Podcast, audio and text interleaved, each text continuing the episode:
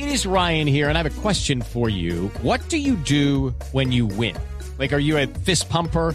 A woohooer, a hand clapper, a high fiver. I kind of like the high five, but if you want to hone in on those winning moves, check out Chumba Casino. At ChumbaCasino.com, choose from hundreds of social casino style games for your chance to redeem serious cash prizes. There are new game releases weekly, plus free daily bonuses. So don't wait. Start having the most fun ever at ChumbaCasino.com. No purchase necessary. BGW. Void were prohibited by law. See terms and conditions. 18 plus. Zuluaga.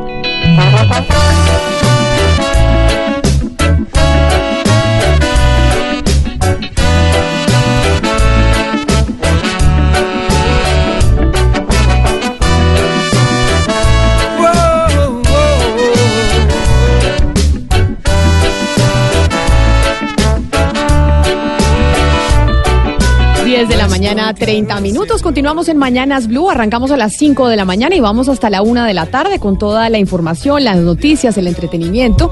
Y estamos en Semana Santa. Y por lo menos en Bogotá, si usted está en otras partes del país, ya nuestros compañeros de mesa de trabajo nos informarán, pero en Bogotá el tráfico está liviano. Yo- usted ayer dijo que viniendo de Chía le parecía que estaba pesado, doctor Pombo, pero viniendo para acá, a mí otra vez me tocó tráfico liviano. Sí, sí, seguramente, como le decía ayer, eh, la salida o entrada a Bogotá por el norte, la autopista norte, como quiera que se está haciendo la ampliación de la concesión, pues seguramente eso ha traído un poco de inconvenientes en el tráfico, pero hoy no. Hoy me venía desde mi casa, desde el 82, y me fue perfecto. Y además el clima delicioso, el tráfico delicioso, me fue muy bien. Oiga, estamos en Semana Santa y mucha gente eh, está comprando tiquetes a último minuto o está tratando de armar eh, sus vacaciones para coger los cuatro o cinco días que puedan tomarse de su trabajo para irse a descansar y a, a disfrutar de la Semana Mayor. Pero los tiquetes están costosísimos. No sabe la cantidad de gente que me ha escrito y se ha comunicado con nosotros diciendo, oiga, los pasajes están carísimos. ¿Usted va a eh, viajar en avión o se va en carro? No, me voy en carro y cerquita a Chuachi, Cundinamarca, a Ah, las verdad. termales. Usted había dicho que se iba para Chuachi. Gonzalo, pero, eh, y esto no es un fenómeno solo de Colombia, digamos que también es un fenómeno de la región en donde se celebra Semana Santa, donde los tiquetes se disparan y los precios básicamente son impagables. Camila, que ahí parte el tema del monopolio. América Latina tiene un problema con el monopolio a nivel de líneas aéreas. Si nos vamos a Panamá, Copa. Si vamos a Argentina, Aerolíneas Argentinas. Si nos vamos a Ecuador, está TAME. Si nos vamos a México, Aeroméxico. Entonces, yo creo que ese monopolio es lo que hace que se incremente el costo del pasaje porque la gente no tiene más opciones que viajar en esas líneas. Ese es el grave problema que tiene América Latina con el tema de la aviación. Que de por sí igual los tiquetes son costosos, o sea, son, son caros. En época normal, o por lo menos en Colombia, digamos que a Gonzalo le queda más fácil viajar desde Panamá, tienen precios mucho más eh, accesibles, le- pero nosotros en Colombia siempre eh, los tiquetes son no son nada baratos. ¿Cuánto cuesta, eh, Hugo Mario, un tiquete normalmente, digamos, Cali, Cali Bogotá? Cali Bogotá, eh, si uno lo compra con tiempo, puede estar por el orden de los 300 mil pesos trayecto. 300 mil pesos Pero si uno lo trayecto o de ida y afán, vuelta.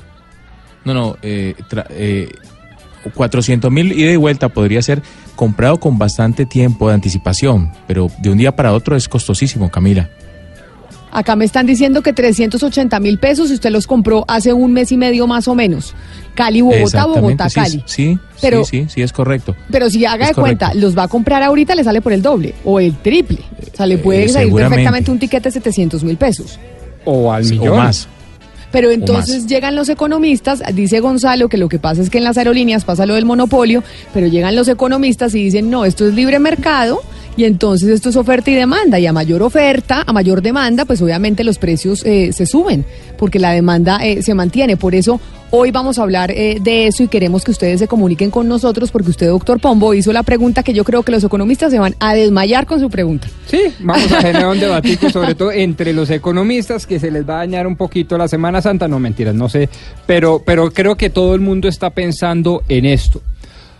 Para incentivar el turismo nacional debería regularse el precio de los tiquetes aéreos, de los restaurantes, de los hoteles y de las demás cosas que afecten el turismo. O sea, ¿usted cree que debería el que el Estado debería entrar a regular los precios para que no sean de ese nivel que estamos viendo por estos días, que los hoteles impagables, los pasajes impagables, todo carísimo? Yo contesto la pregunta diciendo que absolutamente no. El Estado no está inventado para eso, no debe tocar el mercado, pero soy consciente de que esta es una de las grandes problemáticas de siempre y es una de las Rodrigo. peleas y cosmovisiones entre los propios economistas. Y por eso me parece decente formularle a los, a los oyentes esta pregunta y a los miembros de, de la mesa. Yo creo que no, pero pues, pues no, eso no significa que esa sea y deba ser pues la conducta a regir. Rodrigo, pero es que yo miro, eh, digamos, cuánto costaría irme hoy para Santa Marta. Cuánto, solamente el tiquete desde Medellín costaría 750 mil pesos. Solamente el tiquete de ida y el regreso costaría 600, eh, 568 mil el regreso en clase económica. Y yo me pregunto por qué cuando hay huelgas los vuelos son servicio esencial, pero cuando es para cobrar tiquetes, ahí sí ya es un servicio como cualquier otro. Claro, es Entonces, que- ¿por qué se mira, por qué se mira así las aerolíneas? Es decir, es servicio esencial cuando conviene como empresa, pero no es servicio es- esencial también cuando conviene como empresa.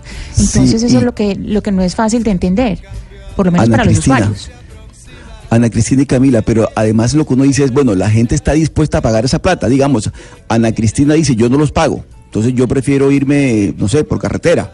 Pero en este momento mucha gente dice, yo estoy dispuesto a pagar los 700 mil pesos. Es decir, es el mercado en el que en, en última está determinando Claro. el- el- el- la, la manera como se, cómo se viaja en, esto, en, en Semana Santa. Si me, di- si- si me explico? Es decir, uno en este momento, yo tampoco lo pagaría, yo no los pagaría. Pero, ¿usted se imagina la cantidad de gente que está en este momento peleando por conseguir tiquetes? No, pero además lo que entiendo de lo que dice Ana Cristina refiriéndose al paro es cuando hubo el paro de pilotos de Avianca que un juez definió que el eh, transporte aéreo era un servicio esencial, un, un transporte público esencial. Entonces, al ser transporte público esencial, el paro era ilegal. Los pilotos no podían parar. Y la gran pregunta que nadie nunca pudo responder desde el Estado colombiano es si entonces resulta que el transporte aéreo es un servicio público esencial, ¿por qué razón no hay regulación de tarifas? Como si sucede con los taxis y como si sucede con los buses. Nadie nunca nos puede explicar. Sí, eh, y además le agrego y le pongo picante a la cosa. Como la jurisprudencia en este país es cosa de locos, pues la Corte Constitucional, por ejemplo, ha advertido que cuando se trata de un, eh, de un paro de la justicia, usted se acuerda de esos paros que duraban tres, cuatro meses, dijeron, no, mire, eso sí es un servicio público, pero quizás no sea esencial para los efectos de aplicar el artículo 56 de la Constitución Política, es decir, para los efectos de permitir o prohibir la huelga. Y se les permitía entonces parar a, a zonal judicial y eh, pues obviamente paralizar el país en lo que tiene que ver con la justicia. Y después cuando vino un servicio público privado de un señor además extranjero como es el señor Efromovich y demás, ahí dijo, no, no, fíjese usted, este es un servicio público esencial y por lo tanto se prohíbe la huelga y además cualquier cosa que tenga que ver con eh, eh, las manifestaciones públicas en contra de los pilotos se entiende como estigmatización. Y fíjese que el doble rasero que hemos venido teniendo por cuenta de, de la jurisprudencia de las altas cortes. 316-415-7181. Esa es nuestra línea de WhatsApp. Ahí queremos que ustedes se comuniquen con nosotros y nos respondan su pregunta. Nos encantaría, la, la pregunta del doctor Pombo, nos encantaría que nos eh, llamaran economistas, porque también, pues digamos, ha sido un debate económico, pues histórico. ¿Regular o no regular los precios? O hasta dónde regular hasta- y cómo regular. ¿Sabe que me decía un economista amigo mío cuando le planteé esa pregunta y le dije, usted se va a chiflar y seguramente le va a dar un paro cardíaco con esta pregunta que vamos a plantear en el programa? Y me dijo, claramente eh, regular los precios no va a incentivar el turismo, pero tal vez sí la eliminación de ciertos impuestos. Porque acuérdese que cuando usted compra un tiquete, un pasaje aéreo, o cuando usted va a los hoteles, o cuando usted compra un paquete turístico, ahí le incluyen unos impuestos. ¿cómo Tal, no? tal vez hacer eh, que los impuestos se reduzcan un poco, que ahí le, se le reduce también el precio al consumidor, podría generar un incentivo. Claro, pero como todo no es ni blanco ni negro, entonces te generan, bueno, ¿y con qué vamos a pagar la infraestructura aeroportuaria? ¿Y cómo vamos a pagar entonces el tema de los seguros? Y es que la aerole- eh, aeronáutica civil también necesita recursos propios. Estos son debates de nunca acabar, pero son eh, interesantísimos y todas las partes tienen, a mi modo de ver, parte de razón, que es lo bonito de estos Pombo, debates. pero mire, lo que no tiene justificación es que un pasaje Barranquilla-Bogotá en esta temporada cueste 650 mil pesos, por ejemplo. Entonces, eso no tiene ninguna justificación. Cuando en otras oportunidades, en temporada baja, digamos, ese mismo tiquete vale 150 mil pesos. Y además cuando uno se monta en el avión y ve que hay puestos vacíos y uno dice, oiga, ese tiquete seguramente lo hubieran podido vender mucho más barato y el avión no iba vacío.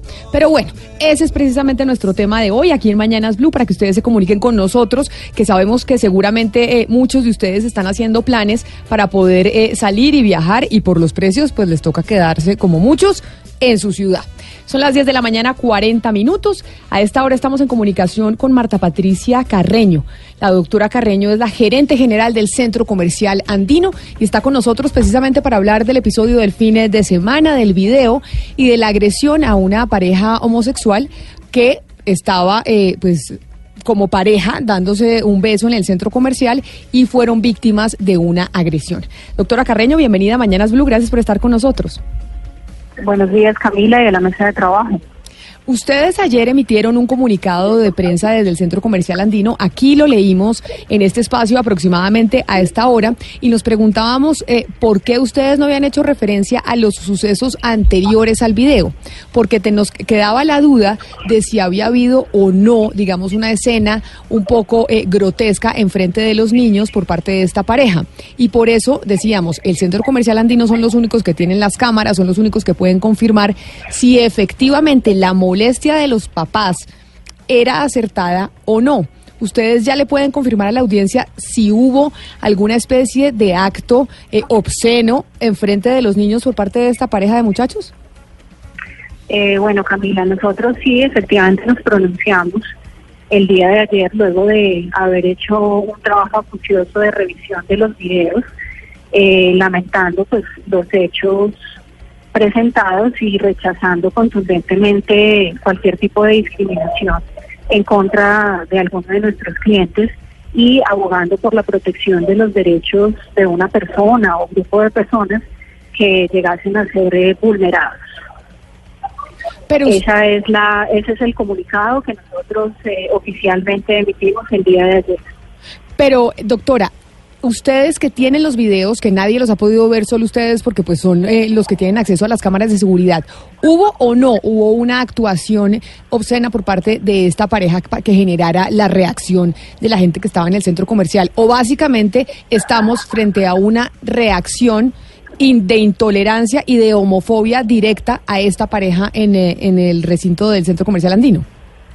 Pues mira, Camila, eh, te voy a contextualizar un poco recordándote que son las autoridades competentes, el inspector de policía, las que deben pronunciarse en este caso y son ellas quienes deben determinar si hubo un caso de homofobia o un acto obsceno. Eh, sin embargo, el centro comercial está plenamente dispuesto a colaborar en todo lo que las autoridades requieren y dispongan. Y en ese sentido, el día de hoy a las 12 y 30 de la tarde, por iniciativa de la alcaldía local, tendremos una mesa de concertación y diálogo en presencia de la alcaldía local, eh, la Policía Nacional, grupos de participación ciudadana, estos son eh, grupos de mujer y género, la Cámara de Comercio LGBTI, las partes, los actores involucrados, eh, un poco para mediar y tratar de, solucionar, eh, ser facilitadores en esta solución de este conflicto y eh, si las autoridades pertinentes nos requieren a nosotros, los videos los vamos a mostrar para que se pueda resolver esta, esta situación. Digamos que el centro comercial andino tiene eh, una postura muy definida en torno a esta situación, sin embargo, pues no somos nosotros quienes podemos solucionar este asunto. No, eso me en, queda... en aras de que estamos en una instancia judicial, ¿no? No, eso me queda, eso me queda muy claro, doctora Carreño, y pues celebro el hecho de que generen esos espacios de diálogo directo entre todos. Sin embargo, no me queda claro cuál fue el acto. ¿Fue una agarradita de mano? ¿Fue un pico? ¿Fue un beso? Es decir, ¿cuál es, eh, si lo puede describir por estos micrófonos, le agradecería el acto que dio lugar a este tipo de actuaciones? Mira, en los videos prácticamente se ve a los dos eh, muchachos que están eh, observando los niños eh, y, la reacción de, del padre de familia, un poco molesto en torno a la situación. Eh, sin embargo, Marta Patricia Carreño no puede solucionar o dirimir este conflicto. Entonces yo sí los invito a que podamos tener este espacio de concertación para que sea eh, la opinión pública, para que sean las autoridades respectivas quienes se pronuncien en torno a lo que pasó allí. Eh, nosotros... Sí, eh, discúlpeme, es que me quería quedar un, un poco en, en esa descripción que usted hace cuando dice un poco molesto, porque yo hablé directamente con personas que estuvieron ahí y me dicen que el señor no estaba un poco molesto, el señor eh, pasó ya a la agresión física, es decir, el señor que estaba diciendo que respetaran a sus hijos pasó a la agresión física. Entonces lo que le quisiera preguntar es por la orden que tiene el personal de seguridad del centro comercial andino en este tipo de casos. Y estamos hablando de dos cosas distintas. Una, cuando hay expresiones de afecto eh, entre una pareja, eh, no lo limitemos a una pareja homosexual, una pareja heterosexual o homosexual en primer lugar, y cuando hay este tipo eh, de agresiones que obviamente pues eh, están eh, violando la ley, porque esto es discriminación. Mira, en ese sentido, eh, la posición del centro comercial es que condenamos todas las acciones violentas y que discriminen a una persona, bien sea por su orientación sexual, por su sexo, su raza, su nacionalidad o su color de piel. Esa es la posición, ese es el comunicado. Eh, efectivamente se llamó a la policía, puesto que hubo un, tema, digamos, la, la instrucción del área de seguridad es estos eventos, ya que, que, que transgredan o que, o que se eleven en, en, un tema ya personal o de conflicto, pues la autoridad competente interviene, eh, se le entregan los videos y son ellos quienes eh, se, se pronunciarán al respecto. Claro, pero mire, doctora eh, Carreño, ¿en algún momento vamos a conocer los videos para saber si hubo algún tipo de tocamiento, no de tocamiento? ¿Qué tipo de escena presenció la gente para que se generara esta, eh, este episodio? Eso lo Claro vamos a ver, sí. ustedes van a hacer Eh, una rueda por de prensa, supuesto. lo va a conocer la gente. ¿Hoy a qué horas? nosotros, claro, a las 2 y 30 en el Centro Comercial Andino, con presencia de la alcaldía local, con presencia de la Policía Nacional, participación ciudadana, los actores involucrados que han sido citados, eh, pues para, para poder resolver de la mejor forma este asunto. En, este espacio vamos a tener oportunidad de, de mostrar los videos y que pues ya se profieran las eh, las eh, entidades competentes. No es una rueda de prensa, es una mesa de concertación y de diálogo. Es un llamado a estas personas involucradas a la reconciliación donde el Centro Comercial Andino simplemente es un facilitador, porque esta, esta situación, como se presentó en el Centro Comercial Andino, pudo haberse presentado en una buseta, en un taxi o en un parque. ¿No? Nosotros estamos llamando a la tolerancia, estamos llamando eh, al respeto, a la sana convivencia, tenemos unos protocolos, unas políticas de convivencia y tolerancia dentro del centro comercial, pues que, que debemos eh, proteger y, y ser atendidas en bien de la comunidad que nos visita. El centro comercial Sí, andino sí, es un espacio familiar. Sí, sin embargo, queda la duda, eh, ¿por qué si hasta esta tarde se van a conocer los videos? Los policías que se hicieron presentes en el centro andino sancionaron con un comparendo a, lo- a la pareja de, de- de homosexuales. La- ¿Esos policías que llegaron ahí al centro andino tuvieron la oportunidad de ver los videos o se apresuraron a imponer el comparendo? Eh, mira, ellos son llamados al centro comercial, ven los videos, eh, se pronuncian en torno a, a una situación y eh, ayer, entiendo, la policía emite un comunicado, eh, eh, un, un boletín que está donde dicen que están evaluando la situación, el actuar de las dos personas o los dos eh, policías que atienden el caso y es una eh, situación que entendemos lo debe responder la Policía Nacional, puesto que son ellos quienes tienen en este momento también los videos y eh, se pronuncian y deben pronunciarse al respecto. Pero mire, doctora Carreño, yo estoy viendo en Twitter, tal vez en unas declaraciones que usted habrá dado en otro medio de comunicación, en donde mencionan que usted ha dicho que no hubo tocamientos, que no hubo actos obscenos, y acá usted nos está diciendo otra cosa. Entonces yo por eso quiero saber cuál es la versión final del centro comercial. ¿Hubo o no Mira, hubo actos nosotros- obscenos? Porque mira, usted, nosotros- por eso le digo lo que, lo que, lo que está rondando en redes sociales que dice que usted dijo, no, no hubo actos obscenos.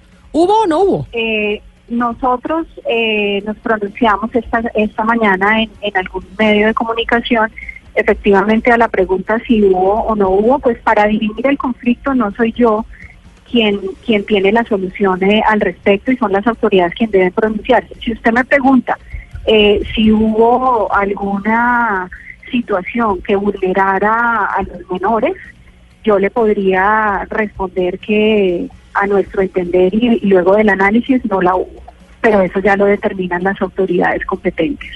Perfecto, esa es la respuesta que yo estaba esperando de usted, doctora Marta Patricia Carreño, gerente general del Centro Comercial Andino. Muchas gracias por haber estado con nosotros aquí en Mañanas Blue. A ustedes muy amables. 10 de la mañana, 50 minutos, y básicamente volvemos al debate de qué significa una- un acto obsceno o no, y por eso se da la mesa de concertación, dice la doctora Carreño. Para nosotros desde el centro comercial no hubo ningún acto que agrediera a los niños. Y, Exacto. y que justifica, igual, ningún acto justifica una agresión. Pero eh, para nosotros, la pareja de jóvenes que estaba en el centro comercial no estaba haciendo absolutamente nada malo, ni que estuviera siendo irrespetuoso contra los menores de edad que estaban en el establecimiento. Sin embargo, no somos nosotros quienes lo podemos decir, sino son las autoridades y la mesa de concertación la que define cuáles son comportamientos obscenos en un espacio público y cuáles no. Lo que resulta un poco extraño, y no porque dude de las declaraciones de la doctora Carreño, ni más faltaba, sino que eh, uno no se imagina que por una agarradita de mano o un simple beso, incluso al frente de un parque de niños en un centro comercial de Bogotá, pues se genere una reacción tan airada y tan violenta de parte de la ciudadanía. Hay una dos, y aquí creo que sí no hay puntos medios, Camila. O el señor era absolutamente irascible y por lo tanto homofóbico, o el acto sí en efecto constituía algo obsceno que impedía, perdón, que permitía a la ciudadanía eh, ponerse muy brava, no al punto obviamente de generar justicia por propia mano, ni más faltaba, pero para llamar la atención de esta pareja, en este caso homosexual o el día de mañana heterosexual, igualdad. Ah, Ahora, Rodrigo, por cuenta de este incidente, lo que sí es que el centro andino va a tener que prepararse para mañana, porque va a estar lleno de parejas gays después de las 6 de la tarde por esa campaña que está promoviendo eh, el hijo de Francisco Santos. Exactamente, mañana a las que ha 6 de la la, la furia marica, la ha llamado así la campaña en redes sociales. No, y hay una besatón, como usted está diciendo, precisamente Hugo Mario, que se está promoviendo para mañana a las 6 de la tarde, esa que usted menciona. Alejandro Mitchell es uno de sus promotores y está con nosotros en la línea. Alejandro, bienvenido a Mañanas Blue, gracias por acompañarnos. Camila, muy buenos días, un saludo a usted y a toda la mesa de trabajo. La idea de esta besatón y de esta convocatoria que están armando ustedes para mañana a las 6 de la tarde es cuál? Definitivamente es que los besos son afecto y no delito, es una movilización colectiva, pacífica, en donde vamos a demostrar que ninguna muestra de afecto entre parejas del mismo sexo debe ser censurable, ni en ningún centro comercial, ni en el espacio público. Ustedes tienen claro, han hablado con la pareja, tienen claro cuál fue la muestra de afecto que se dio en el centro comercial en frente de los niños, porque más allá de que fuera una pareja homosexual o una pareja heterosexual, cualquiera de las dos, si son actos obscenos en frente de los niños, pues evidentemente genera la reacción de los padres, sin importar qué tipo de pareja, qué tipo de pareja sea. Ustedes ya tienen clarísimo qué fue lo que sucedió antes de- del video que se conoció en redes sociales. Sí, Camila, precisamente yo soy abogado de Esteban y de Nicolás en este momento. Estamos trabajando en todo lo que tiene que ver con la impugnación del comparendo y básicamente fue por un tema de unos abrazos, de unas caricias, una cogida de mano, pero no hubo nada trascendental frente a lo que definen ellos como actos obscenos. Esa, ese comparendo que pone la policía de, de Bogotá dice específicamente que es por unos abrazos y unas caricias, pero unos abrazos y unas caricias que van hasta qué punto. Porque, a ver, coloquialmente uno muchas veces ve, incluso parejas heterosexuales que los ve uno dándose unos besos, unos abrazos y unas cosas que uno dice, oiga, creo que el espacio público no es para este tipo de manifestaciones afectuosas y tal vez un recinto eh, privado es mucho más eh, conveniente en donde se debería dar. ¿Hasta qué punto llegaron esas manifestaciones? Bueno, yo quiero aclararle con toda determinación que esos abrazos y caricias no trascendieron a un tema sexual, sino básicamente afectivo. Desafortunadamente, pues se vuelve un tema mediático por la reclamación del señor Pedro Costa, con el cual tendremos la reunión, como lo manifiesta la gerente a las 2 y 30 en el centro comercial, para que cara a cara, pues cada una de las partes pueda expresar sus opiniones, pero en resumidas cuentas, pues ya vemos la manifestación de la gerente del Centro Comercial Andino, en donde dice que definitivamente en otro medio de comunicación no existen unos videos que demuestren claramente este tipo de conductas que alega este señor. Abogado Michel, para usted, ¿qué es un acto obsceno? ¿Qué calificaría usted un acto obsceno? Yo creo que básicamente es un término que hace trascendencia a cuando se pasa de lo sentimental a lo sexual y se expresa públicamente. Y entonces la mesa de concertación de hoy a las doce y media eh, del día, en donde van a mostrar los videos, en donde cada uno va a poner sus posiciones, se va a llegar a un acuerdo frente a qué se considera un acto obsceno, como le pregunta a mi compañero desde Barranquilla, Oscar Montes. Básicamente esa mesa de concertación lo que va a definir y que además generará, como dicen los abogados, jurisprudencia frente a, lo- a los, a las demostraciones de afecto en público, ya sean parejas heterosexuales o sean eh, parejas del mismo sexo. Eso es lo que se va a llegar eh, a la conclusión en la mesa de concertación hoy a las doce y media. Camila, esto es un espacio que propició el Centro Comercial Andino, pero en ningún momento se va a hablar ni de conciliación. Las denuncias penales se radicaron ayer ante la Fiscalía y la conciliación se deberá hacer dentro del mismo proceso y no en esta mesa de trabajo que se realizará esta tarde. Son dos procesos, este que es un proceso penal.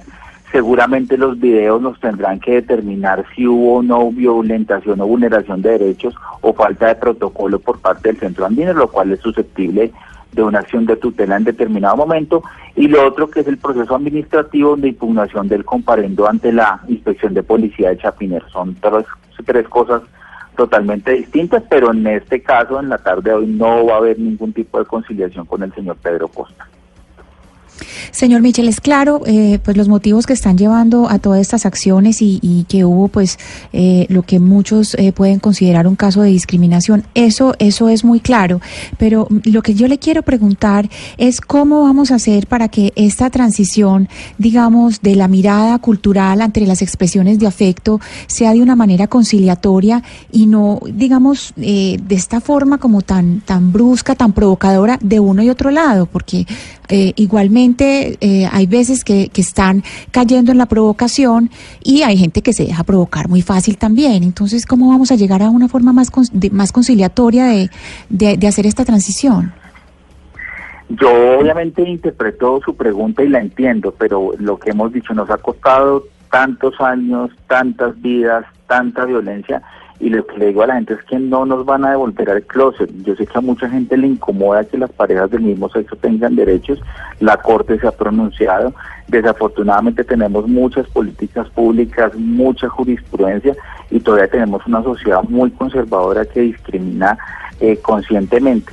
Eh, Claro que hay que mediar, hay que conciliar, pero en ningún momento vamos a ceder en los derechos que hasta ahora la población LGBT ha ganado.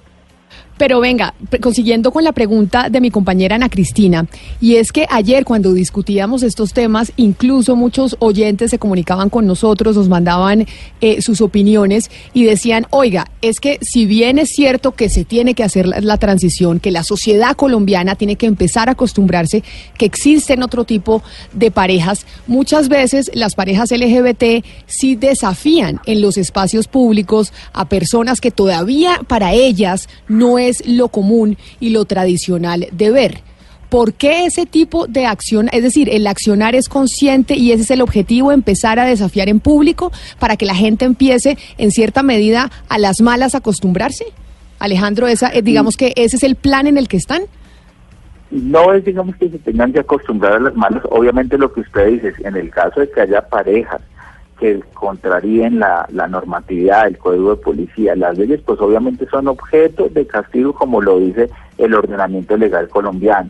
Pero en determinado momento sabemos que uno de los principales focos de discriminación es la violencia hacia personas LGBT en el espacio público porque todavía nos creemos o mucha gente se cree con el derecho de censurar cualquier tipo de muestra afectiva, no sexual, vuelvo y digo, sino muestra netamente afectiva, sentimental en el espacio público o en lugares abiertos al público como en el caso de los centros comerciales. Entonces no es a la fuerza, pero sí van a tener que empezar a entender porque creemos que no en determinado momento los niños y niñas son los que menos discriminan. Desafortunadamente en este caso, si hubiéramos sabido enseñar a los niños y niñas que no discriminen, eh, la connotación obviamente sería otra.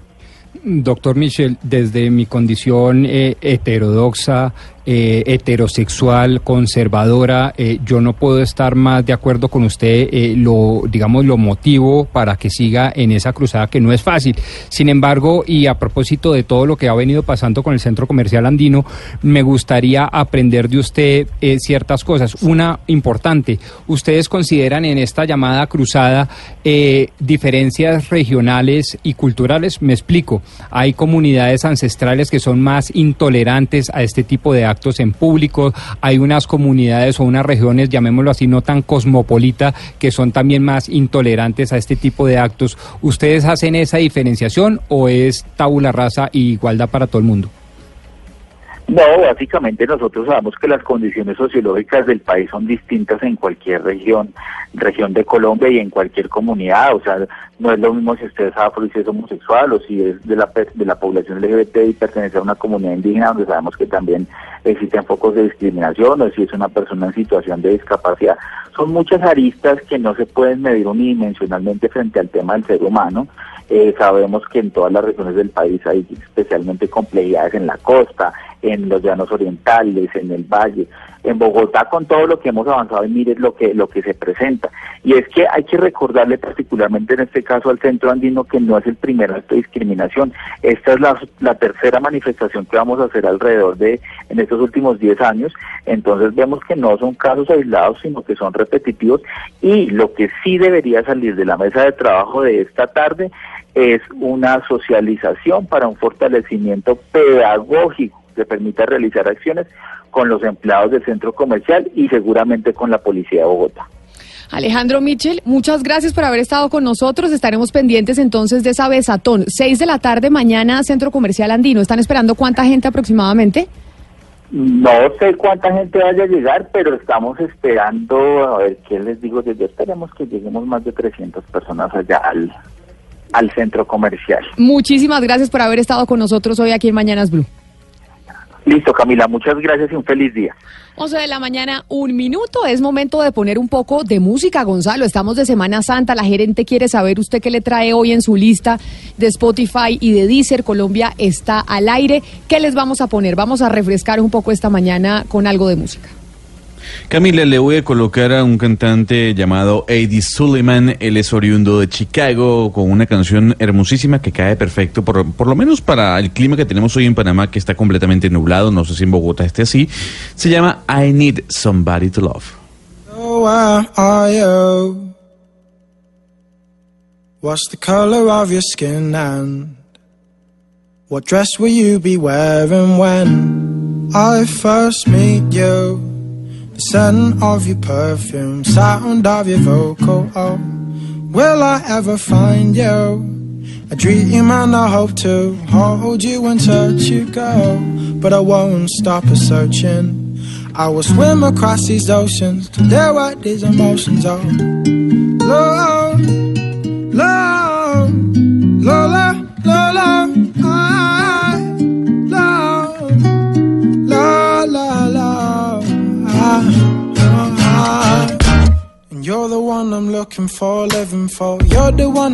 Gonzalo, sobre este tema de, lo- de las parejas del mismo sexo y las manifestaciones afectuosas en público. Por ejemplo, en Centroamérica es habitual verlas, hay reacción de parte de la gente, digamos porque pues en Colombia y en el mundo entero, en unos países más avanzados que en otros, como preguntaban a Cristina, pues estamos en esa transición cultural.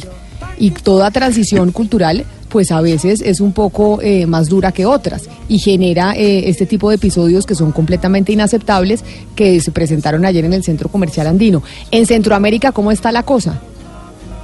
Camila, en Centroamérica la situación está más difícil que en Colombia, por lo menos en Panamá es un país mucho más cerrado. Aquí, por ejemplo, no hay una ley de educación y mucha gente está en contra de esa ley de educación. Cuando se ven a dos personas homosexuales eh, por la calle, mucha gente critica la actitud que puedan mm, tener. A mí lo que me ha dejado asombrado, que eso sí no se ve en Panamá, o por lo menos en Guatemala, es eh, los mensajes de odio en las redes sociales. O sea, estoy leyendo cómo se tildan de maricas, obscenas, acosadores a personas del mismo sexo que estén compartiendo en un centro comercial. Me he quedado atónito. Eso no pasa en Panamá ni pasa en Guatemala. Hay respeto, eso sí, hay un poco de distanciamiento con la situación, pero llegar a tal punto, por lo menos a través de las redes sociales, no se ve en esta parte del mundo.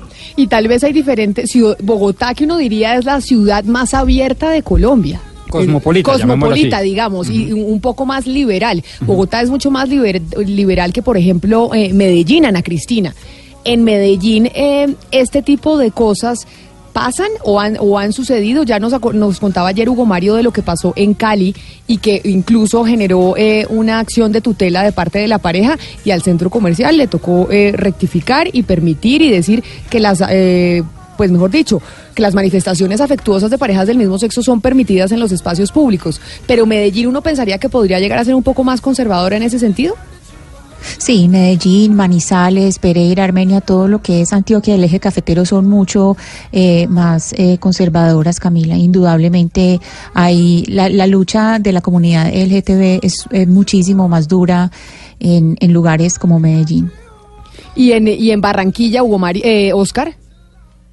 Camila, eh, bueno, hubo un episodio que ayer narramos también muy parecido al de Cali eh, en un centro comercial, pero digamos que de alguna manera también se está haciendo la transición, es decir, a partir del respeto. Yo no, no es muy frecuente, digamos, ver este tipo de, de- comportamientos en, en lugares públicos, pero, pero me parece que siempre a partir del respeto. Lo que, lo que me llama la atención en el caso de Bogotá, Camila, es la presencia de los niños. Yo creo que allí cuando están los niños presentes y, y- el padre, o los padres reaccionan, la, la- la cuestión cambia. Eh, cuando se trata de adultos, me parece que, que- que hay mucho respeto, sinceramente. Y es que la, la pregunta sería, cuando hay niños en un, en un espacio público, ¿pueden los papás molestarse porque haya una expresión afectuosa entre una pareja del mismo sexo? Yo creo que no. Porque lo- No, sí, siga Oscar. Lo- no, digo, los padres, los padres tienden a, proteger a sus hijos, es decir, de alguna manera, eh, el- y cada padre reacciona de una manera diferente. Es decir, hay padres que son mucho más, eh, no sé, tolerantes de alguna forma, y en cambio hay otros padres que, que- que no, no resisten. Por, por, por circunstancias, por, por cuestiones culturales y demás, eh, este tipo de, de actos y reaccionan de una manera distinta. Pero me parece que cuando están los niños presentes, la reacción es diferente. Pero fíjese, Oscar, eh, y lo digo con el mayor de los respetos, eh, usted utiliza una expresión curiosa, proteger. ¿Proteger frente a qué? Es que las manifestaciones de afecto, incluso dentro de eh, hombres del mismo sexo, perdón, parejas No, del mismo me- sexo. eh, doctor pues Pombo, me refiero a la, a la reacción de los padres, por eso no, no, la sé que reacción de usted no los piensa padres. eso. No, lo que quiero decir es cabalgar sobre esa expresión que es tan diciente de una sociedad que está en tránsito, precisamente. Sí. Y es que, si me permite mi opinión, es que uno no está protegiendo a los niños frente a nada porque no hay ninguna amenaza real. El hecho de que exista homosexualidad en el mundo no, No, pero le quiero, una le quiero contar algo. No, Sí. pero doctor Pombo, perdóneme, le quiero contar algo. Mire, en mi caso, yo no tengo hijos. En mi caso, de tener hijos y eh, ver eh, delante de mí. eh, eh, por eso había, por eso hemos insistido tanto en el tema de, de los actos obscenos. Ver una pareja heterosexual, heterosexual, eh, haciendo manifestaciones físicas que para mí sean vulgares, provocadoras, Sí. yo inmediatamente le, le exijo respeto a esta persona, a esa pareja heterosexual. Igual pasaría en un caso de que fuera una pareja homosexual. Claro, pero, pero a lo que yo, a la, la pregunta que yo les hacía, a lo que yo voy, es que hay papás, y por ejemplo aquí lo escuchamos de la senadora María del Rosario Guerra del Centro Democrático, entre otras, hay papás que dicen, yo no quiero que mis hijos vean a una pareja del mismo sexo expresándose afecto en público, no quiero que mis Pero hijos es que- lo vean. Ahí, ¿qué, qué se debe hacer? Pues se queda en la casa, chata. Porque, me perdona Hugo, pero es que, es que no hay otra. Es que el espacio común, el espacio público es de todos. Eh, y uno podrá tener unas íntimas convicciones, creencias, incluso doctrinas políticas, filosóficas o unas cosmovisiones. Pero eso no puede ir en desmedro de otras manifestaciones. La regla aquí de oro, es decir, la moneda común es la prohibición del acto No, no, no, obsceno, doctor provenga Pombo, donde qué provenga. Pena, qué Pero pena, no- Pombo, qué pena y le corrijo. Mire, el abogado Mitchell habló de expresiones afectuosas. Él utilizó muy bien la palabra afectuosa. Sí. Y estamos hablando de actos obscenos. Son No, dos cosas estoy- completamente distintas. estoy diciendo eso, Oscar. Los actos obscenos, doctor Pompo, perdón un segundo, le digo con todo respeto. Los actos obscenos son inadmisibles Totalmente en cualquier tipo de, de- de- de- de parejas, No, en, lugares públicos. Totalmente en cambio, las manifestaciones afectuosas, que entiendo que fue lo que ocurrió en el centro comercial andino, y por eso el abogado Mitchell insistió tanto en la palabra afectuosa, es distinto. La- la- la- la- no solamente la connotación, la expresión física, la manifestación física es completamente distinta. Estamos diciendo lo mismo, Lo Oscar. La moneda común es el acto obsceno es proscrito, provenga de donde provenga, heterosexual o homosexual. La manifestación sentimental afectuosa, por el contrario, debe ser permitida, gústele a quien le guste. ¿Sí? Esa- Claro, pero ahí, es, pero ahí es donde ahí es donde Ana Cristina, ahí es donde muchos papás y yo no es que esté tomando vocería por esos papás, pero hay papás que dicen, "Yo no quiero que mis hijos vean eso. No quiero." Pero Eso- ahí, ahí Camila, en la reacción de, de, de ese padre en el centro andino es cuando uno entiende cuál es la importancia de la, te- de la temprana educación sexual en los niños, de que es necesario empezarlos a formar eh, en todo lo que es educación sexual, que se entienda qué es género, qué es la sexualidad desde temprano, para que vean cuál- cuáles son los límites de lo íntimo, de lo privado, qué es el afecto, qué es el cuerpo y que desarrollen otro tipo de relaciones con el cuerpo y con las otras personas. Precisamente Ese es esa discusión punto, que estamos Cristina. teniendo acá, Sí. de esto, esta discusión que estamos teniendo, precisamente muestra la importancia de la formación temprana en educación sexual. Personas como ese señor le dan la razón al Ministerio de Educación cuando quería decir tenemos que formar desde niños en este asunto. 11 de la mañana, 10 minutos. Ya saben, sigue la discusión. A las 12 del día, en una hora y un poquito más, 12 y media, va a estar eh, la rueda, rueda de prensa, mesa de concertación. Se van a conocer los videos y ahí vamos a saber específicamente qué fue lo que sucedió. Vamos a hacer una pequeña pausa y me voy, Ana Cristina, para el departamento de Antioquia, para la cárcel del Pedregal, porque usted tiene una historia que realmente es, le- se le paran a uno los pelos de lo que está pasando en esa cárcel en el Pedregal. Colombia.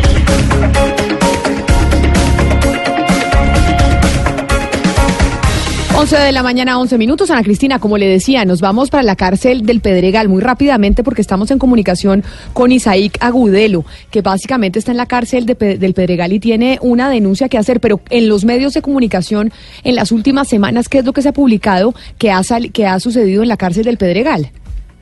No, pues es que desde el año 2017, Camila, se ha hablado de intoxicaciones masivas. En 2017 hubo 255 intoxicados. En el 2018 hubo cuatro eventos distintos de intoxicaciones que fueron de más de 2.000 personas intoxicadas. Y en lo que va de 2019 van dos con 133 confirmados. Entonces es una situación bien complicada. Isaac Agudelo eh, está en la cárcel del Pedregal y se comunica con nosotros. Don Isaac, bienvenido a Mañanas Blue. Eh, buenos días, ¿cómo están?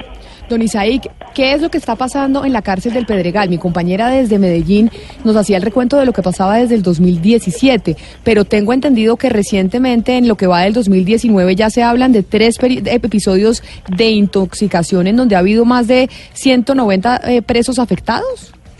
Eh, mira, nosotros llevamos casi dos años denunciando a la empresa prestadora del servicio de alimentación. Extrañamente, la Bolsa Mercantil de Colombia y la USPEC siempre adjudican el contrato al mismo grupo social. Cuando no es John Jairo García, es la esposa de Luz Estela, es el hermano, son los amigos. Toda esta información te la puede corroborar Emilio Ceballos de la Personería de Medellín. Cambian de razón social y acá sigue el mismo problema. Los mismos con los mismos en lo mismo. A nosotros no nos tienen a solucionar nada. Acá ha estado presente el Ministerio de Justicia, el INVIMA, la Policía Meval, Secretaría de Derechos Humanos, Anticorrupción, Personería, y nadie logra solucionar nada. Yo he recibido constantes y constantes cartas en donde unos, un estamento le chuta la pelota al otro. Las intoxicaciones son frecuentes, en estos momentos se encuentra cerrado, sellado el rancho. Estuvo el año pasado hasta noviembre tres meses sellado, necesitaban hacerle remodelaciones y colocarlo como nuevo. No van ni seis meses y está de nuevo sellado, tiene dos sellos, la semana antepasada y la semana pasada. Eh, siguen las condiciones higiénico-sanitarias en el piso, no se cumple el menú. A todas las cárceles del país le dan un menú que ha sido pues declarado o ordenado por la OSPE. En el Pedregal nunca se cumple este menú. Tenemos pruebas hasta de amenazas delicadísimas en contra de nuestras vidas, pruebas que ya están en la fiscalía, investigación que lleva al CTI en contra del compañero Jesús Emilio Úsuga Carmona del Patio Don, B. don Isaac, lo voy a interrumpir. Cuando usted nos habla del rancho, se refiere al restaurante de la cárcel, el Pedregal. Si al restaurante de la cárcel debe suministrarle la alimentación a un promedio de más de 5 mil privados de la libertad. Nosotros hemos presentado una cantidad de pruebas, fotografías, informes, acta, copia de informes de la Comisión Nacional de Lucha contra la Corrupción, copia de alerta de la situación de Pedregal de la Defensoría del Pueblo, copia de apoyo al complejo Pe- Pe- Pedregal por parte de la Personería de Medellín. Se preparan alimentos en estado de descomposición, las cantidades son insuficientes, han habido Sí, don Isaí, que precisa- Precisamente de eso quiero que nos hable exactamente cómo les está llegando la comida, qué es lo que usted está denunciando exactamente con respecto a la calidad de la comida, porque este restaurante ha sido cerra- cerrado en los últimos siete meses cinco veces. Sí, la comida llega en mal estado, insuficiente, con mal olor, sabor, textura, presentación. Tengo pruebas juramentadas con huella de internas que han trabajado en el rancho y le voy a dar ejemplos como esto. Tenemos unas pruebas donde les hicieron, la ingeniera de alimentación les hizo lavar unas canecas de la basura y en esas canecas de la basura, una vez lavadas, nos echaron el arroz y nos lo mandaron a la estructura 3. Tenemos pruebas en las que le hicieron sacar de la guamasa unas habichuelas, lavarlas licuarlas y echárselas a la sopa. Tenemos pruebas de cosas extremadamente delicadas, de pollo verdoso que les han obligado a cocinarlos. Tenemos pruebas de dotación que les hacen firmar de que recibieron la dotación de los implementos de trabajo y esa dotación nunca les llegó, donde ellas denuncian que las obligaban a firmar esos documentos. Yo no les estoy hablando sin pruebas porque podría caer yo en una denuncia por injuria, calumnia o quién sabe qué cosa. Yo todo eso se lo estoy diciendo con pruebas. Pruebas- ¿hace cuánto está usted privado de la libertad en la cárcel El Pedregal? Voy a ajustar aproximadamente dos años. Llevo denunciando todo este tiempo. He recibido hasta amenazas de un posible traslado. La verdad, pues no me interesa. No estoy haciendo nada en contra de la ley. La Corte Constitucional dice que es un derecho intocable, que es un derecho prevalente la alimentación. Y la verdad es deprimente la manera como comen acá los compañeros y como me ha tocado comer a mí. Es, de- es deprimente usted encontrar en un arroz heces de ratones. Es deprimente de que usted lean un informe de la Secretaría de Salud que encontraron en las pruebas residuos de materia fecal. El presidente poco o nada le importan los presos de, de la cárcel de Peregal, los privados de la libertad, el ministerio también. Yo les hago una pregunta, si hay un cierto desinterés por los privados de la libertad, por condiciones propias, por criterios personales, ¿por qué no al menos no capta la, la atención, el detrimento al patrimonio del Estado, el detrimento al patrimonio del Estado en la parte económica? Porque son todos los colombianos los que pagan la comida de nosotros. ¿Por qué no le hacen una veeduría, una vigilancia a la USPEC, a la Bolsa Mercantil? ¿Quién los vigila a ellos? Eso es un mismo organismo que le hace los favores entre políticos como que a ellos, porque siempre vemos acá las mismas personas. No cambian nada, pese a las intoxicaciones, pese a las condiciones de salud, pese a las cantidades insuficientes. Le doy un ejemplo, diario deben de dar dos bebidas líquidas en la tarde, dan una sola bebida.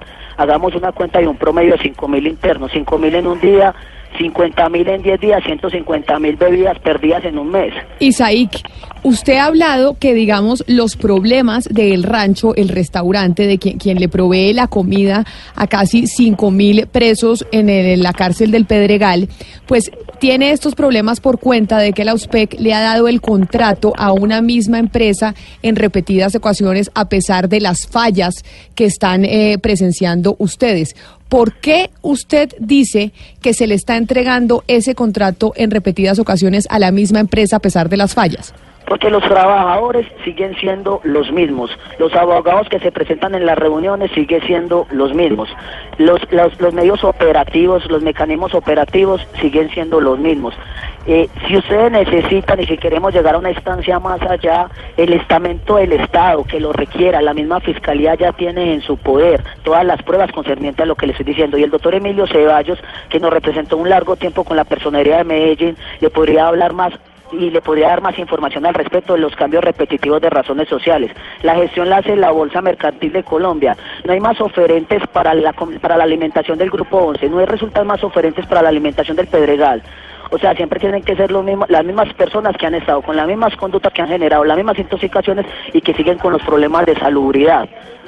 Eh, hasta que no haya un muerto en la cárcel del Pedregal, y espero que si hay, si ha de haber un muerto sea yo, hasta que no haya un muerto a la, a la opinión pública, a los entes del gobierno no les, no les va a importar lo que realmente está sucediendo acá. Permítame, Isaac, porque usted nos hace referencia a Emilio Ceballos, que es precisamente el veedor de la población privada de la libertad, quien está con nosotros en la línea también. Señor Ceballos, bienvenido a Mañanas Blue, gracias por atendernos. Muchas gracias a ustedes por la invitación. Un cordial saludo a la reclusión Mujeres de Pedregal y a la estructura de hombres y a Isaí que lo estoy escuchando. Total apoyo para develar esta gran tragedia que llevamos años y años vivenciándola en la ciudad de Medellín. Señor Ceballos, cuando ustedes han hecho las denuncias ante la Fiscalía General de la Nación y ante las diferentes autoridades, ¿qué les han respondido? Porque si es una tragedia ver que desde el 2017 más de 5 mil presos están recibiendo una comida que no cumple los estándares que de calidad que necesita cualquier ser humano. Absolutamente. El año pasado, a inicios del 2018, se realiza una denuncia directamente a la USTEC, en especial a la supervisora del área Medellín. Nos trata de mentirosos porque nunca había llegado ningún informe de anomalías de la ciudad de Medellín. Situación que hoy está en conocimiento en la Fiscalía respecto de la gestión de la supervisión de alimentos por parte de la USPEC. Procuraduría simplemente recibe la queja y se la envía a la USPEC y la USPEC requiere al operador y ahí se cierra el caso. La Contraloría cuando viene a asumir competencia, cuando ya se ha liquidado el contrato y realiza una evaluación post. Por ello, cuando realizamos las denuncias en plena ejecución de contrato, Contraloría no podría realizar hallazgos fiscales. Pero la única forma en que nos tomaron en cuenta fue ya con los diferentes hallazgos de la eh, entidad sanitaria o autoridad sanitaria, Secretaría de Salud de Medellín. Pero, señor eh, Ceballos, permítame, lo interrumpo. Es que acá uno ve como un vía crucis de denuncias que han tenido los presos de la cárcel del Pedregal y usted como defensor y pues digamos veedor de esa población carcelaria que ponen denuncias, denuncias que dicen acá se está prestando un servicio que no es eficiente, que están dándonos una comida que intoxica a la gente y nadie les da respuesta. Usted el diagnóstico que ha podido hacer es por qué no les da respuesta y por qué no les solucionan. Claro, por parte de la Procuraduría asume que el asunto disciplinario, por ser de naturaleza privada del operador, la debe surtir la USPEC con la bolsa y el operador. La Contraloría ya se encuentra en hallazgos después de la finalización del pasado contrato, pero en Fiscalía se encuentra realizando investigación, como muy bien lo decía Isaí, el mismo operador con diferente nombre ha estado realizando los cambios nominativos en la gestión de alimentos, pero sigue se- presentándose las anomalías. 2018, ocho brotes de intoxicación en el Pedregal y en este 2019, cuatro brotes sin contar las estaciones de policía que son las más abandonadas en tema de alimentación y encuentra uno las situaciones más aberrantes en esa materia. Señor Ceballos, yo le quiero preguntar por ese operador privado que cambia, eh, que cambia de razón social, pero siguen siendo las mismas personas. ¿Por qué lo sigue haciendo? ¿Por qué puede hacerlo? ¿Tiene algún padrino político, algún padrino de algún tipo que permita que esto suceda? Bueno, gracias por mencionar ese asunto de padrinazgo político, porque pareciera que quienes tomamos la vocería de denuncia sobre estos temas, pues quedamos relegados o a veces sin vocería en unas instancias formales. Pero cuando se hace la operación de contrato mediante la unión temporal, esto permite realizar los cambios de nombre con participación de otras entidades y entrar a la oferta o subasta o puja a la, baja con la bolsa y poder entrar como un nuevo operador. Fíjese esta novedad. El año pasado intentamos acciones de tutela con la población privada de la libertad exigiendo un mejor cumplimiento en el servicio de alimentación. Tutela negada. Y este año, entre la USPEC y el IMPEC, se concerta que hay una urgencia manifiesta para venir a contratar un nuevo operador que garantice condiciones dignas en preparación, en locaciones cuando hay emergencias.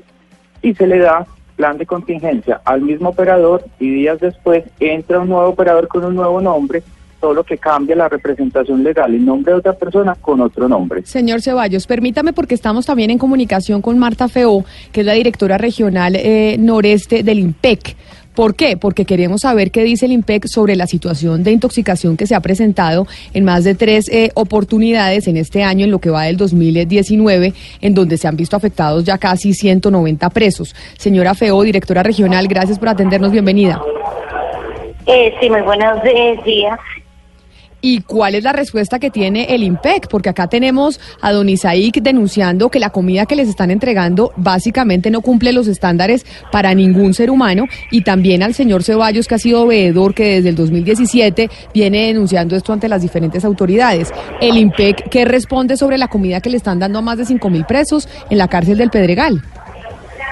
Mire, en- de pronto yo quiero hacerle de pro- eh, un, un bosquejo de qué es lo que nosotros hacemos. Eh, nosotros tenemos un comité de, de que está compuesto por internos, eh, el director, el, el responsable del área de, de tratamiento, en donde se dejan todas las anormalidades y se despachan para la ciudad de Bogotá, en donde eh, toman acción con relación a los requerimientos o los eh, anomalías que se presentan en- durante el mes. Con relación a, la- a las intoxicadas eh, o al personal intoxicado de, de PPLs, quiero manifestarles que la semana pasada se eh, presentó un brote, pero desafortunadamente eh, se acudió, inme- desafortunadamente se acudió inmediatamente con la Secretaría de Salud. eh, estuvimos allá presentes. Pero yo la, yo, la voy, a- yo la voy a interrumpir, doña Marta, discúlpeme eh, en medio de su respuesta, pero aquí las denuncias son bastante contundentes y dicen, acá hay un operador que está entregando una comida desde hace muchos años que tiene incluso heces de ratón dentro de la comida. ¿Ustedes dicen que eso es así o no es así? Lo que ustedes están diciendo, esas denuncias no tienen ningún tipo de, fin- de fundamento o sí lo tienen. Lo que yo le puedo decir es que los exámenes que se tomaron esa noche dan negativo por intoxicación. La visita que hizo la Defensoría y la Procuraduría eh, y de la cual hay un acta que se levantó fe de que efectivamente eh, no hubo intoxicación, no hay huelga de hambre y las condiciones higiénicas que se están entregando, eh, preparando la alimentación eh, son buenas, ellos probaron, comieron, vieron, pesaron. Eh, eso es lo que yo le puedo dar fe que se hizo y que se está haciendo durante esta semana. Eh, que son cosas eh, claras, de fácil comprobación y que se, desde luego se las pongo para que usted pueda analizar. Doña Marta, pero eh, el INVIMA, el INVIMA mismo ha, ha dicho que son alimentos que están mal almacenados a temperaturas inadecuadas, descompuestos, que llegan a los patios vinagre, que están en, pues que la cocina tiene condiciones deficientes de infraestructura, de aseo y que encontraron plagas. Estoy citando al INVIMA, no lo estoy diciendo yo. Le pregunto, señora, No, eh, eh, doña Marta. No, la pretendo contradecirle. Lo que yo le quiero Sí. decir, eso con relación a la intoxicación. Con los hallazgos que hizo la Secretaría de Salud, efectivamente estuvo el director de bienes y servicios, el subdirector, con el, interventor, con el nuevo contratante, eh, colocando todo en regla para que nuevamente la Secretaría de Salud se presente y le dé visto bueno. En este momento están trabajando, estamos unidos, trabajando por la causa de los internos para que esté la alimentación en las mejores condiciones y puedan disfrutar de, de la alimentación que se le da en el establecimiento los, las personas privadas de la libertad. Doña Nora, pero usted dice que están trabajando en eso, pero acá nos dice el señor eh, Ceballos y don Isaac Agudelo que está en la cárcel del Pedregal, que desde hace dos años viene denunciando y nada que se soluciona. ¿Qué va a hacer o qué nos garantiza que en esta oportunidad sí se va a solucionar? Que el tipo de comida que les están entregando desde hace dos años no cumple con los, con los estándares sanitarios que se necesitan. Sí, la, lo más importante aquí es que la Secretaría de Salud de Lima eh, están haciendo el entendimiento, eh, se han hecho reuniones con ellos, tanto con Tracis, eh, eh, los directores de la USPED que estuvieron prácticamente una semana aquí poniendo en regla cada uno de los aspectos que, que no estaban acorde con las reglas eh, para eh, enderezar, organizar y proporcionar la comida debidamente. ¿Que ¿Quién puede garantizar eso? El mismo INVIVA que está colocando la denuncia, la misma eh, Secretaría de Salud y los entes de control que han estado eh, pendientes revisando cada cosa que pasa eh, como violación a los derechos humanos de los internos dentro del establecimiento. Señor Ceballos, ¿a usted lo deja tranquilo la respuesta que nos da desde el IMPEC la directora regional noreste, doña Marta Feo? Totalmente preocupado, porque ella mencionó que hay unas actas COSAL. Hay un cuerpo colegiado que hace evaluación semanal y entrega un informe mensual. Y yo mismo verifiqué desde diciembre del 2017 hallazgos negativos en el que el mismo cuerpo colegiado que se llama COSAL entrega anomalías y eso pasa derecho en Bogotá. Y es muy llamativo que en este último evento de intoxicación se aventuren a decir que no es un evento a sabiendas que los reportes los hacen de manera tardía. Ni Procuraduría ni Defensoría son entes autorizados para decir si es o no una intoxicación. Es la autoridad sanitaria que debió haber realizado evaluación tanto de las muestras con los pacientes como de los alimentos. Como bien hemos tenido observación de los ocho eventos del 2018 y de los tres pasados, que pese a que no se tomaron muestras de alimentos, se dejaron muy en claro unas situaciones en que la infraestructura y algunos elementos externos facilitaban la generación de una enfermedad transmitida por alimentos. Me deja muy preocupado eso. Además, el 5 de abril se selló el área de preparación de alimentos del establecimiento, quien permitió y facultó que todavía continuaran preparando alimentos dentro del establecimiento. Eso es un delito. Es violación a las medidas sanitarias emitidas por la autoridad, esto es Secretaría de Salud de Medellín. Me preocupa ese tipo de respuesta, doctora. Señor Ceballos, eh, yo le quisiera preguntar, ¿quiénes comen de lo que se prepara en la cocina del rancho? ¿Solamente los reclusos o los guardias del IMPEC o alguna persona que sea ajena a los reclusos come de lo que se prepara ahí? Nada, lo que se prepara en la zona mal denominada rancho solo lo comen personas privadas de la libertad. Personal uniformado administrativo tiene una cocina o restaurante externo que lo denominan casino y es donde come el personal externo que puede comprar, pero ese no es preparado por este operador. De ser así, créeme que estaríamos en abstención de tomar esos alimentos. Yo también estuve en los acompañamientos con ingenieros de alimentos y con diferentes entidades y con supervisor y posterior interventoría contractual probando algunos alimentos y algunos, ejemplo en sopas, supuradas estaban alteradas con sodio o con líquido para camuflar el olor y el sabor. Qué horror esto que usted nos está diciendo, señor Ceballos. Vamos a seguir en contacto con usted porque como estamos en Semana Santa, a pesar de que hoy estamos en día hábil, pues a muchos eh, funcionarios eh, del sector público, pues se tomaron los tres días. O sea, a pesar de que esto es día hábil. O sea, los días festivos son jueves y viernes y deberían estar trabajando. Vamos a, a- a comunicarnos con la Procuraduría, pero también con, eh, con la Defensoría del Pueblo y con la Contraloría para ver qué le están, eh, pues, qué vigilancia le están haciendo a este contrato y qué respuesta pueden dar sobre estas denuncias tan delicadas que están eh, haciendo ustedes sobre la cárcel del Pedregal y los más de cinco mil presos que por más que sean personas que estén privadas de su libertad, tienen el derecho fundamental, ahí sí dice, en, eh, como dicen los abogados, doctor. Pombo, de recibir alimentos que tengan unos estándares sanitarios eh, adecuados. Pero por supuesto, y no solo derechos fundamentales, sino que tienen una dignidad que debe ser garantizada y respetada por el Estado. ¿Por qué? Porque si usted los mete en reclusión, es responsabilidad suya en condición de depositario de, esa, de ese bienestar carcelario. Don Emilio Ceballos, veedor de la población privada de la libertad, gracias por haber estado con nosotros y seguimos en contacto. Igualmente, acá prestos a realizar y a sustentar estas situaciones y a continuar con estas denuncias, pese a que ya hemos tenido contra situaciones anómalas en nuestra seguridad personal. Don Isaac Agudelo, usted que está en la cárcel del Pedregal, escuchó al eh, veedor eh, y también escuchó a la directora del IMPEC. Con usted también nos seguimos comunicando a ver qué dicen las autoridades para, pues, para finalmente solucionar la situación que vienen experimentando ustedes desde hace dos años.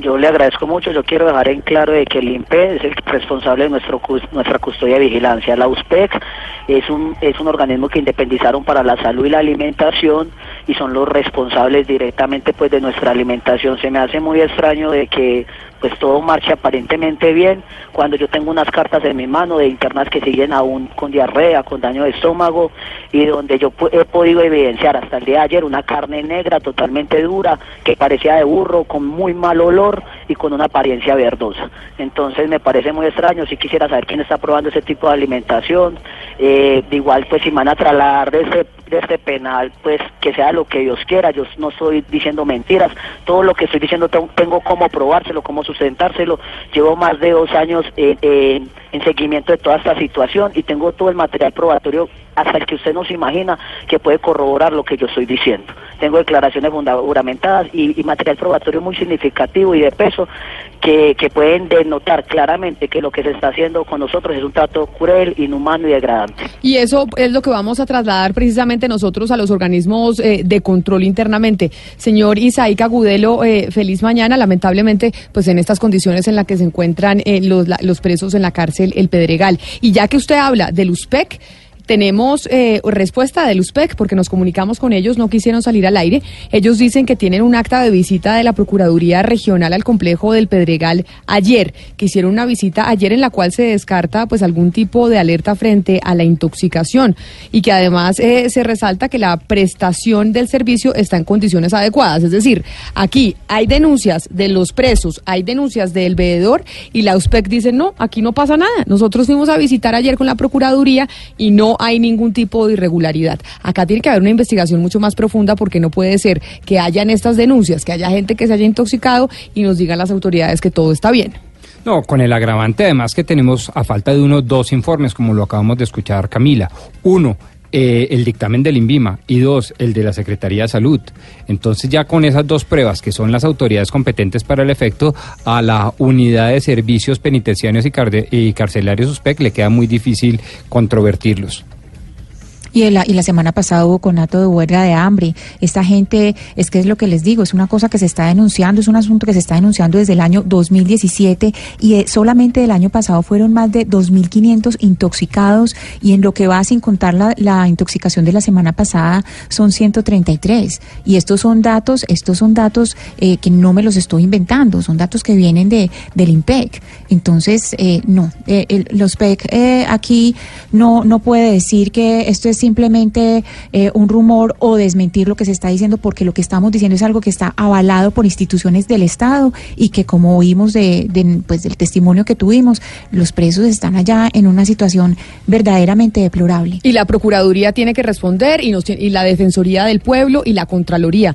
Los entes de control tienen que decir qué está pasando con la alimentación de más de 5.000 personas que están, en la reclus que están recluidos en la cárcel del Pedregal. Son las 11 de la mañana, 35 minutos. Ya regresamos en Mañanas.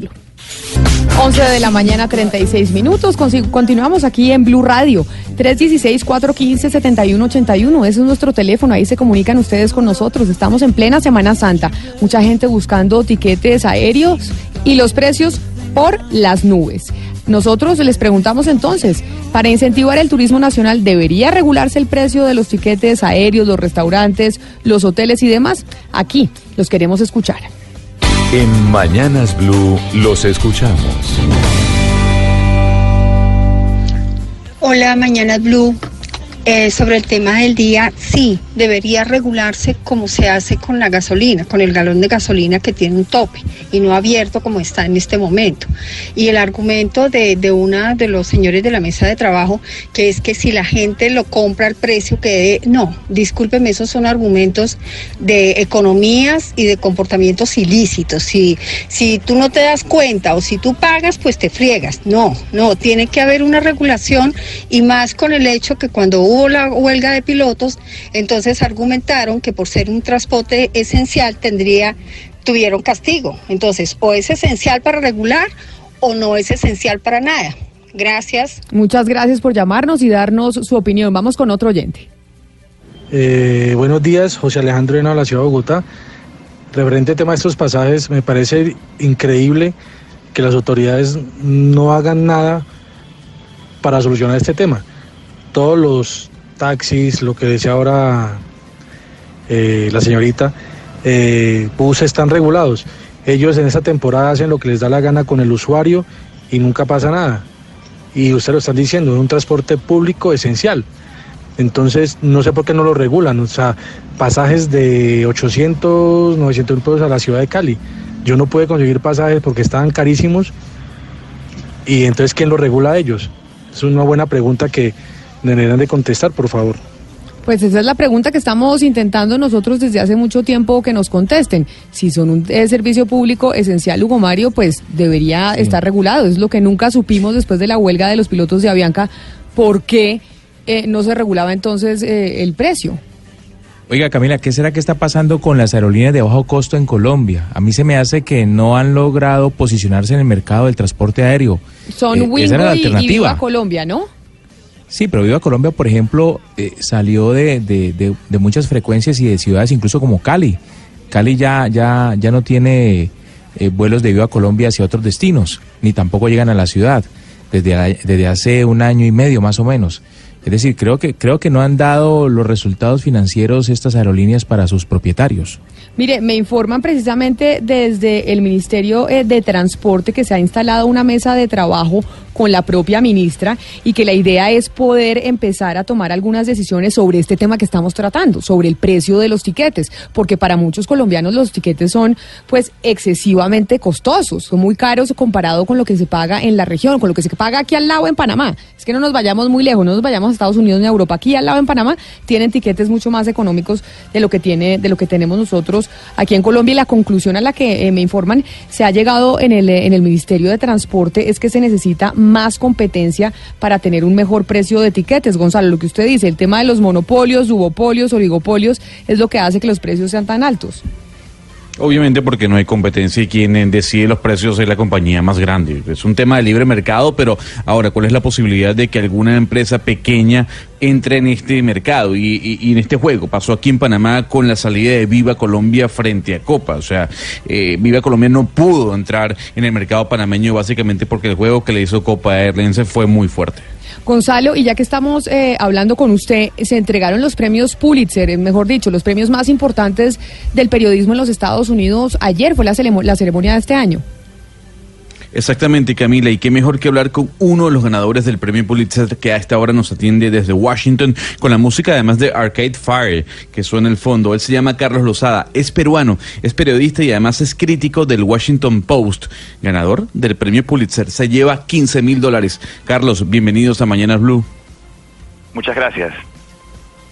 Carlos, ¿qué tan importante es la crítica literaria dentro de un diario? Porque usted ganó el premio Pulitzer en la categoría de crítica. Así es. Eh, mira, la crítica literaria en Estados Unidos, en, a, a nivel de los de los diarios y los periódicos, eh, se ha estado reduciendo. Hay hay menos lugares donde esa clase de periodismo se está llevando a cabo y por eso estoy estoy muy contento que el el Comité Pulitzer haya querido reconocer eh, esos esfuerzos. Carlos, cuando hablamos de crítica literaria y digamos de los competidores con los que usted eh, pues se enfrenta eh, cada vez que hace una publicación, ¿quiénes serían esos? Cuando usted hablaba y decía, oiga, si yo pienso ganarme un Pulitzer frente, en, en crítica literaria en medios de comunicación, ¿con quién compito principalmente? Usted está en el Washington Post, pero su competidor principal, ¿quién sería? ¿Hablaríamos del New York Times y de qué periodista o de quién? Ah, bueno, eh, primero creo que, que muy pocos críticos eh, andan pensando qué puedo hacer para ganar un Pulitzer, porque es algo tan, tan inusitado. Pero eh, esta categoría no es solo para crítica literaria, sino también para eh, críticos de arte, de teatro, de música, eh, de televisión. Eh, mi campo es la crítica literaria, pero yo creo que por lo general eh, es un diario como el New York Times o el, el Los Angeles Times o el Wall Street Journal que hacen mucha crítica literaria de a, alto nivel y también las revistas como The New Yorker y The Atlantic que eh, también están metidas en este campo y el Pulitzer no es solo para periódicos sino también para cualquier tipo de, eh, de periodista en, en Estados Unidos. Señor Lozada, eh, pues primero felicitaciones y mucho se teme que el género de la crítica está en decaída, está en declive. Eh, de hecho, se ha declarado varias veces desierto aquí en los premios Simón Bolívar en Colombia. ¿Qué pasa con la crítica en el mundo? ¿Qué pasa con los críticos? Mira, yo creo que la gente que piensa que está en un declive la crítica literaria están mirando de una manera muy eh, demasiado enfocada ¿no? en la crítica de, los diarios, las revistas. Eh, yo creo que hay una explosión de crítica literaria en Internet eh, que es muy saludable para, para este campo y es un poquito un proceso de democratizar eh, la, la crítica literaria, eh, que creo que por lo menos aquí está sucediendo en Estados Unidos. Carlos, Kendrick Lamar, el rapero de los Estados Unidos, ganó un Pulitzer hace dos años. Yo le pregunto, trasladándonos al 2019, ¿qué quiere el lector en la actualidad? Si hace dos años escuchamos letras maravillosas de un disco llamado Damn del rapero, hoy, ¿qué quiere leer? Eh, Hoy, la persona que quiere leer hoy. Sí, yo creo que quieren entender eh, un poco lo que está pasando a nivel no solo político, pero también nivel eh, cultural, eh, por, por lo menos entre los lectores eh, estadounidenses. Ahorita la, la política está acaparando toda la atención, eh, pero creo que la política refleja grandes cambios demográficos y, culturales y creo que eso es lo que tenemos que nosotros como periodistas poder dar a entender a nuestros lectores. Pues felicitaciones. Y realmente creo que el, eh, usted dice que el Pulitzer no se lo sueña nunca un crítico literario, pero cualquier periodista sí se sueña con, eh, con poder llevar a- por- con poder llegar a llevarse un eh, premio Pulitzer y don Carlos, por eso la mayor de nuestras felicitaciones para usted y obviamente para su diario, para el Washington Post. Feliz resto de día. Muchísimas gracias. Carlos Lozada, periodista y crítico literario del Washington Post, ganador del premio Pulitzer 2019. Gonzalo, ¿el Pulitzer ya cuántas categorías tiene? ¿Sabemos? Uy, ahí sí me corcha, Camila. Ahí sí me corcha. Tiene periodismo, tiene eh, música. Ahí sí me corcha. Eh, no, no, no quiero dar una información que no la sé correctamente, pero se la averiguo. Sí, sí, sí, es que creo que tiene varias categorías y que cada vez están ampliando aún más eh, las categorías dentro del Pulitzer. Pero qué maravilla frente a lo que decía Ana Cristina. La crítica literaria. Camila, hay el- varias categorías. A ver, Vea, ¿cuáles? Dale cuento. Hay Pulitzer de servicio público, categoría editorial, reportaje explicativo, reportaje de noticias de última hora, re- eh, fotografías de noticias de última hora, periodismo nacional, periodismo internacional, periodismo de investigación, fotografía destacada, escritura especial, comentarista, crítica y caricatura editorial. Y hay eh, unas categorías que son eh, reservadas a las letras para escritores, que es biografía, autobiografía, ficción, obras de ámbito general y no ficción, historia, poesía, drama, y en humanística tienen teatro y música. Pero qué maravilla, como decía usted, la, la crítica literaria pareciera en extinción y este premio para Carlos Lozada, peruano, crítico eh, literario del Washington Post, pues es un, eh, por lo menos un incentivo para que se siga dando esa crítica literaria en los medios eh, de comunicación. Sí, que es tan complicado, Camila, porque es que uno ve muchas veces que se escriben de libros, pero es decir, se escribe mucho desde el comentario, que no es eh, el comentario con mucho conocimiento, entonces es, es fantástico. No, pues porque lo que uno ve lo que se escribe es una, una reseña sobre el libro más que una crítica como Claro. tal. Sí, exacto. Son, son eh, reseñas que cuentan un poco, es una invitación a leer el libro, pero la crítica fuerte, pues eso se ha ido perdiendo un poco. Y buenísimo, me parece un gran estímulo que este señor Lozada se haya ganado ese premio, un gran estímulo para la crítica, sin duda. 11 de la mañana, 47 minutos. Como siempre, es momento de las noticias que llegan a Medellín, Cali, Barranquilla y Bucaramanga, pero también, por supuesto, a Bogotá y la región. Ya saben que hoy estamos hablando de los precios de los tiquetes. 316-415-7181. Vamos a hablar y los vamos a escuchar a ustedes sus opiniones. ¿Deberían regularse los precios de los tiquetes aéreos, los precios de los hoteles, de los restaurantes y demás para incentivar el turismo? Envíenos eh, sus mensajes a nuestra línea que es el 316 415-7181.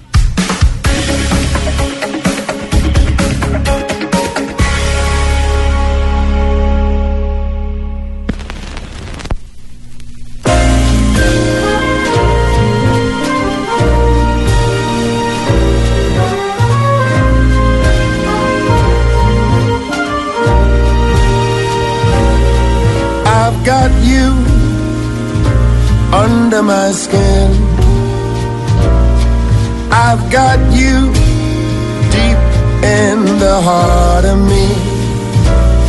So deep in my heart that you're really a part of me. I've got you under my skin. Y con esta música, que yo no sé si lo incite mucho Gonzalo a la aventura, cuando usted le dicen cuáles son los mejores países para la aventura en el 2019, ¿usted en qué piensa? ¿Qué es un buen país para la aventura? Yo le voy a decir algo. Para mí, Costa Rica es un buen país para aventurarse. o para la aventura en este caso. Pero la aventura, o- ahí sí como dicen en el diccionario, ave- di- aventura dícese de. Bueno, uno eh, entre, eh, bueno, en bosques, eh, eh, Sí, calla- que- o sea, que es una rápidos, aventura. o sea, todo, todo el tema na- natura- de la naturaleza, ¿no? Toda la actividad que tiene que ver ligada a la, natu- a la naturaleza y al- a, algún tipo de, de actividad eh, riesgosa, entre comillas, ¿no? Sí, de acuerdo. Riesgo. Que implique riesgo. Un, po- un poco de riesgo, claro. Y outdoor, yo me imagino. O sea, eh, por, fuera, por fuera. Por fuera, sí. Bueno, lo que pasa es que el World Index acaba de sacar o sacó hace a- algunas horas cuáles son los mejores, el listado de los mejores países para la aventura en el 2019. Tengo hasta el... eh, mm, les doy los 10 primeros lugares, ¿les parece? Sí, bien. Bueno, el Venga. décimo lugar es Australia. Sí, claro, buenísimo. El noveno, el que dice don Gonzalo Lázari, Costa Rica. Mm. El octavo, Argentina. El séptimo, México. El sexto, Nueva Zelanda. El quinto, Tailandia. Tailandia es un país de aventura absolutamente. Pero mire, el cuarto, Grecia. El tercer lugar lo tiene España, que uno diría, oiga, España, que uno diga, uy, qué aventura en España, pues no, pero ahí lo tienen sí. dentro, de, dentro del índice. No, no, y- pero claro que sí, claro que sí. El segundo lugar lo tiene Italia. Es que Italia, pero aventuras amorosas, aventura de todo, puede usted en Italia. Estamos hablando de otro, otro tipo de riesgos, Camila, otro tipo de riesgos. Aventuras y además no culinarias. son al aire libre, esos riesgos. Qué guapos son los italianos, ¿no? Claro que Pues son guapos. Sí, son más guapos los italianos que las italianas. Eso Yo- sí. Eso dicen, sí, Sí. igual, y sucede lo mismo con los argentinos, ¿no? Dicen Son más eh, churros los argentinos que las argentinas. Y número uno, a ver, ¿qué país está de número uno? El país de la aventura para el 2019. Eh, Uy. América Latina, les dejo. Les ¿Ah, doy sí? esa pista, sí, en América Latina. Brasil. Exactamente, Sí. Brasil. Brasil, claro. Brasil es el número uno en, eh, en este índice que dan de los países para la aventura. Colombia aparece en el, pun- en el puesto 18 en este índice que nos entregan en este Nada año, pero como- nada mal. Pero, pero, pero ya va, pero a ver, Camilo, no no puedes dejar así nada más con el titular. O sea, eh, eh, la aventura se refiere a, dentro del- de la noticia que usted está leyendo, bueno, el estudio se basó en actividades No, outdoor, como dice no el le- doctor Pombo.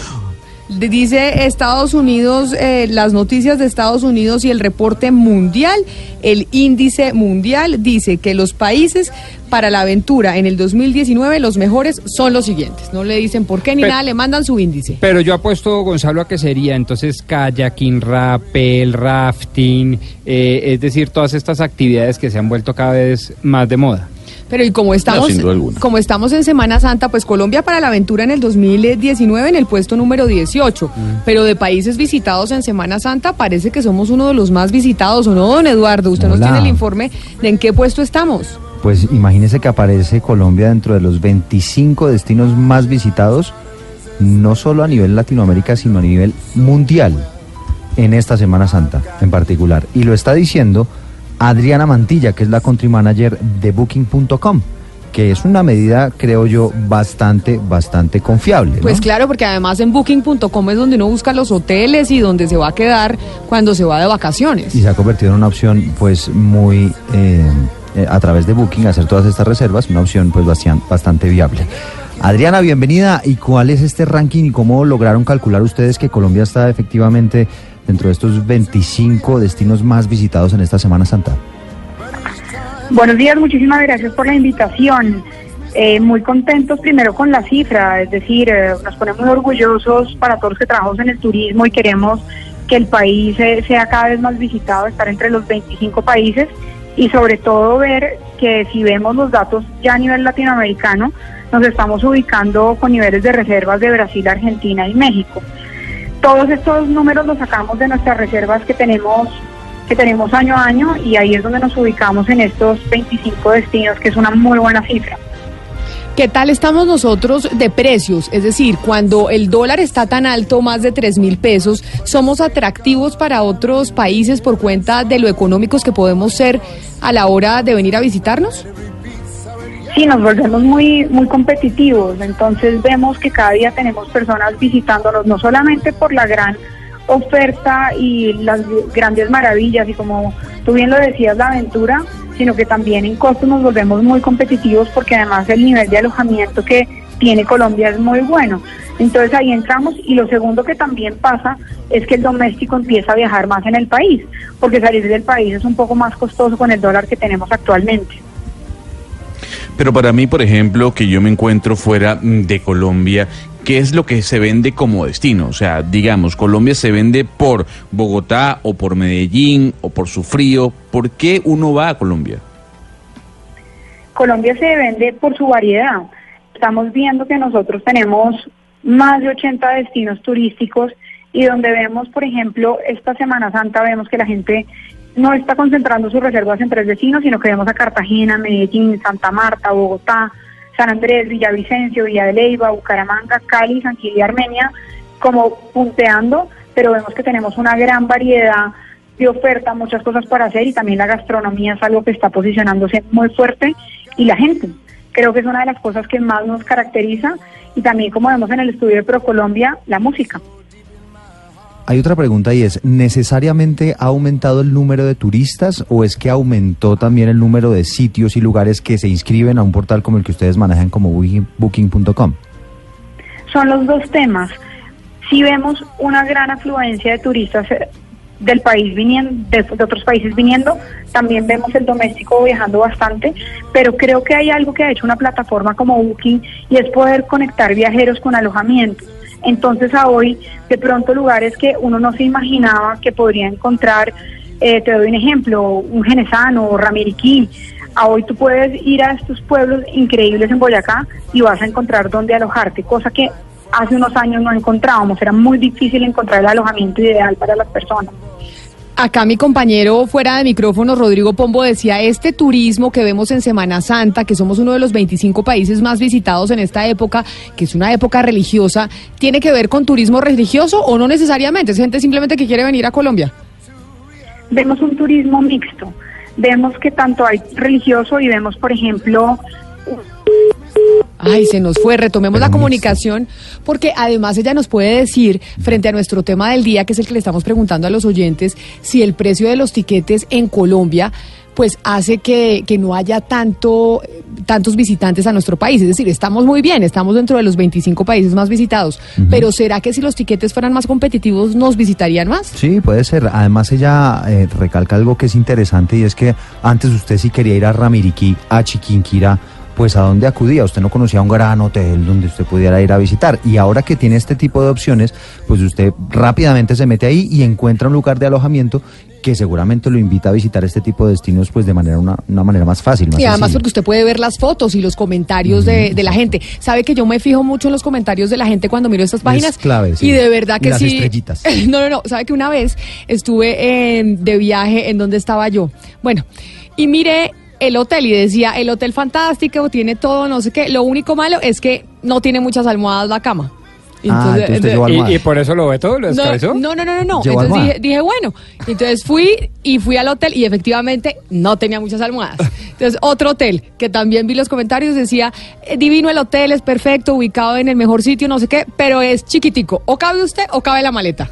Efectivamente, llegué, o cabía yo o cabía la maleta. Y de verdad que los, que los turistas sí hacen muy buenos comentarios y yo por eso después dejo mis comentarios para que otros digan, oiga, ¿me sirvió el sitio o no me sirvió? Exactamente. Recuperamos la comunicación con Adriana. Usted nos estaba contando que se habla de un turismo mixto, que hay gente que viene a visitar a Colombia pues por el hecho de venir a visitar, pero que también el turismo religioso jalona mucho.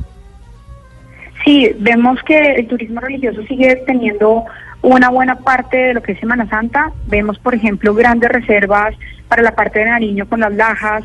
Vemos en Buga que también esto afecta que Cali también se ha visitado, Chiquinquirá, Monpós y Popayán sigue siendo también un, un icono para el turismo religioso. Entonces sí vemos eh, los dos tipos de turismo, eh, turismo aventura, turismo gastronómico, turismo religioso y turismo cultural viéndose muy fuerte para esta Semana Santa. Señora Mantilla, nuestro tema del día hoy tiene que ver con los precios de los tiquetes, que estamos en Semana Santa y nos dicen los oyentes y hemos hecho pues también un estudio que eh, se están experimentando unos precios supremamente elevados y digamos que hay una queja constante en Colombia de que los tiquetes pues son costosos comparado con los tiquetes eh, de la región y de otros países del mundo. Tal vez si tuviéramos eh, precios más competitivos en ese sentido, ¿se aumentaría mucho más el turismo en Colombia? ¿Ustedes creen que los tiquetes están perfectos de precio? lo que vemos es que lo que más necesitamos es conectividad aérea. Entonces, entre más aerolíneas lleguen, más frecuencias tienen, vamos a tener más compe- competitividad porque vamos a tener más ofertas. Pero es vital que sí, que sean los precios dinámicos y hay algo que recomiendo mucho a los oyentes es reservar con anticipación, porque ya los tiquetes y los precios que estamos viendo tan encima de la temporada pueden hacer que el viaje sea muchísimo más costoso. Señora Adriana Mantilla, Country Manager de Booking.com, gracias por habernos atendido. Feliz Semana Santa. Muchas gracias por la invitación. Ya saben, es que los precios eh, bajitos no son para los indecisos. Usted si se decide a Ah, último sí, sí, minuto, sí, no. sí, Esos viajes de última hora salen bien costosos. Pero hay uno cómo tiene, uno cómo puede planear con ocho meses de anticipación. Usted Pues- no sabe ocho meses en dónde va a estar. Sí, depende o de lo cuál que va a ser su haga, condición. Pero, usted sí puede programar, por ejemplo, unas vacaciones y saber que el otro año voy a ahorrar para hacer tal viajecito. Y de pronto ahí le puede salir un poquito más. Pero a mí me cuesta trabajo comprometerme con algo eh, Sí, ¿a con un año? tanto, sí, ¿A seis digo en un año no tengo ni idea dónde voy a estar, ¿cómo voy a comprometer desde ya? No, pero, pero la regla general es la contraria, creo yo, Camila, porque es que eh, la gran, gran, gran cantidad de gente es empleada y por lo tanto puede determinar cuándo se va de vacaciones. No, pues yo cuántos también días soy empleada. No, sí, lo que estoy diciendo yo Y es que asalariada. la regla... Usted sí no lo piensa mucho. Exacto, No pero, pero, pero entonces eso les permite planear con mayor facilidad. El independiente, el comerciante, el industrial, el entrepreneur que hablamos el otro día, el, eh, eh, este le queda más difícil. Por ejemplo, Adriana de Booking, seguramente para esta época, pues esta es la época de trabajo fuerte, ¿no? Es la época de trabajo fuerte, sí, yo uso Booking, ¿usted usa Booking, Gonzalo? Yo sí. Sí, claro, también cualquier tipo de aplicación que me permite comprar un tiquete más bajo, pero yo no sé si en Colombia eh, tienen la metodología de pagar los tiquetes por abono, o sea, por cuotas. Aquí en Panamá se utiliza mucho, a, a crédito. Uno compra el pasaje y mensualmente va abonando 30 dólares, 30 dólares, 30 dólares y se le hace mucho más fácil para comprar ese tiquete por lo menos carísimo que puede ser uno en Europa, por ejemplo. Aquí, aquí dice el doctor Pombo hace cara de que sí, y yo nunca he visto ese mecanismo de que uno puede ir comprando el tiquete poco a poco. Sí. ¿En con- dónde? Con, pues Ángela, mi señora, siempre me ha enseñado eso, que uno lo va comprando poco a poco Pero y ¿quién eso le presta planea ese mucho más. servicio? No, el booking y, y las cuotas de la tarjeta de crédito. No, pero usted puede cosa. pagar poco a poco en la tarjeta de crédito a cuotas, mijito, y le sale 36% tasa de interés. Mire, le voy a dar, por ejemplo, un ejemplo. Acá en, eh, en Bogotá hay una empresa, se me está olvidando el nombre. Ay, eh, Yo no he visto. Hay una empresa especializada en eso y usted y, y- y entonces le llegan a la base de la pirámide social. Entonces, eh, todos los empleados que quieren tener sus vacaciones organizadas y eso y que les salga mucho más barato y mucho más accesible, van a este tipo de Pues empresas. los fondos de, turismo. empleados, por ejemplo. Gonzalo, ¿y esto en Panamá quién lo hace? ¿Las aerolíneas o quién?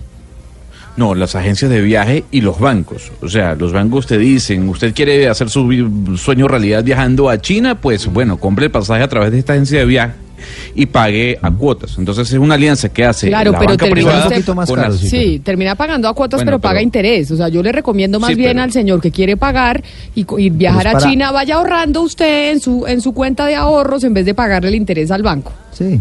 A ver, es una- Camila, una a ver, manera un de momento, no-. Pero no es lo mismo pagar a 5 mil dólares de un solo guamazo a ir pagando 30, pero, 30, es 30. hacer el ejercicio al revés, Esa- es lo que plantea Camila, que usted se planee para ir a China dentro de dos años y empieza a ahorrar desde ya. Y no le paga el interés al banco. Eso. Y le sale No es que, ay, más. me antojé de irme para China mañana. No, no, pero repito, repito, estaba revisando acá. On Vacation Group, por ejemplo, es una empresa especializada en llevar a ese tipo de gente que tiene esa, ese sueño idílico, a más familiar, de ir pagando sus viajes con a cuotas. Ahí está. Bueno, pues ya tienen, hoy estamos de, de turismo, mejor dicho, en Semana Santa estamos llenos de planes turísticos, son las 12 del día, 3 minutos, es momento de darle la bienvenida nuevamente a Medellín, Cali, Barranquilla y Bucaramanga.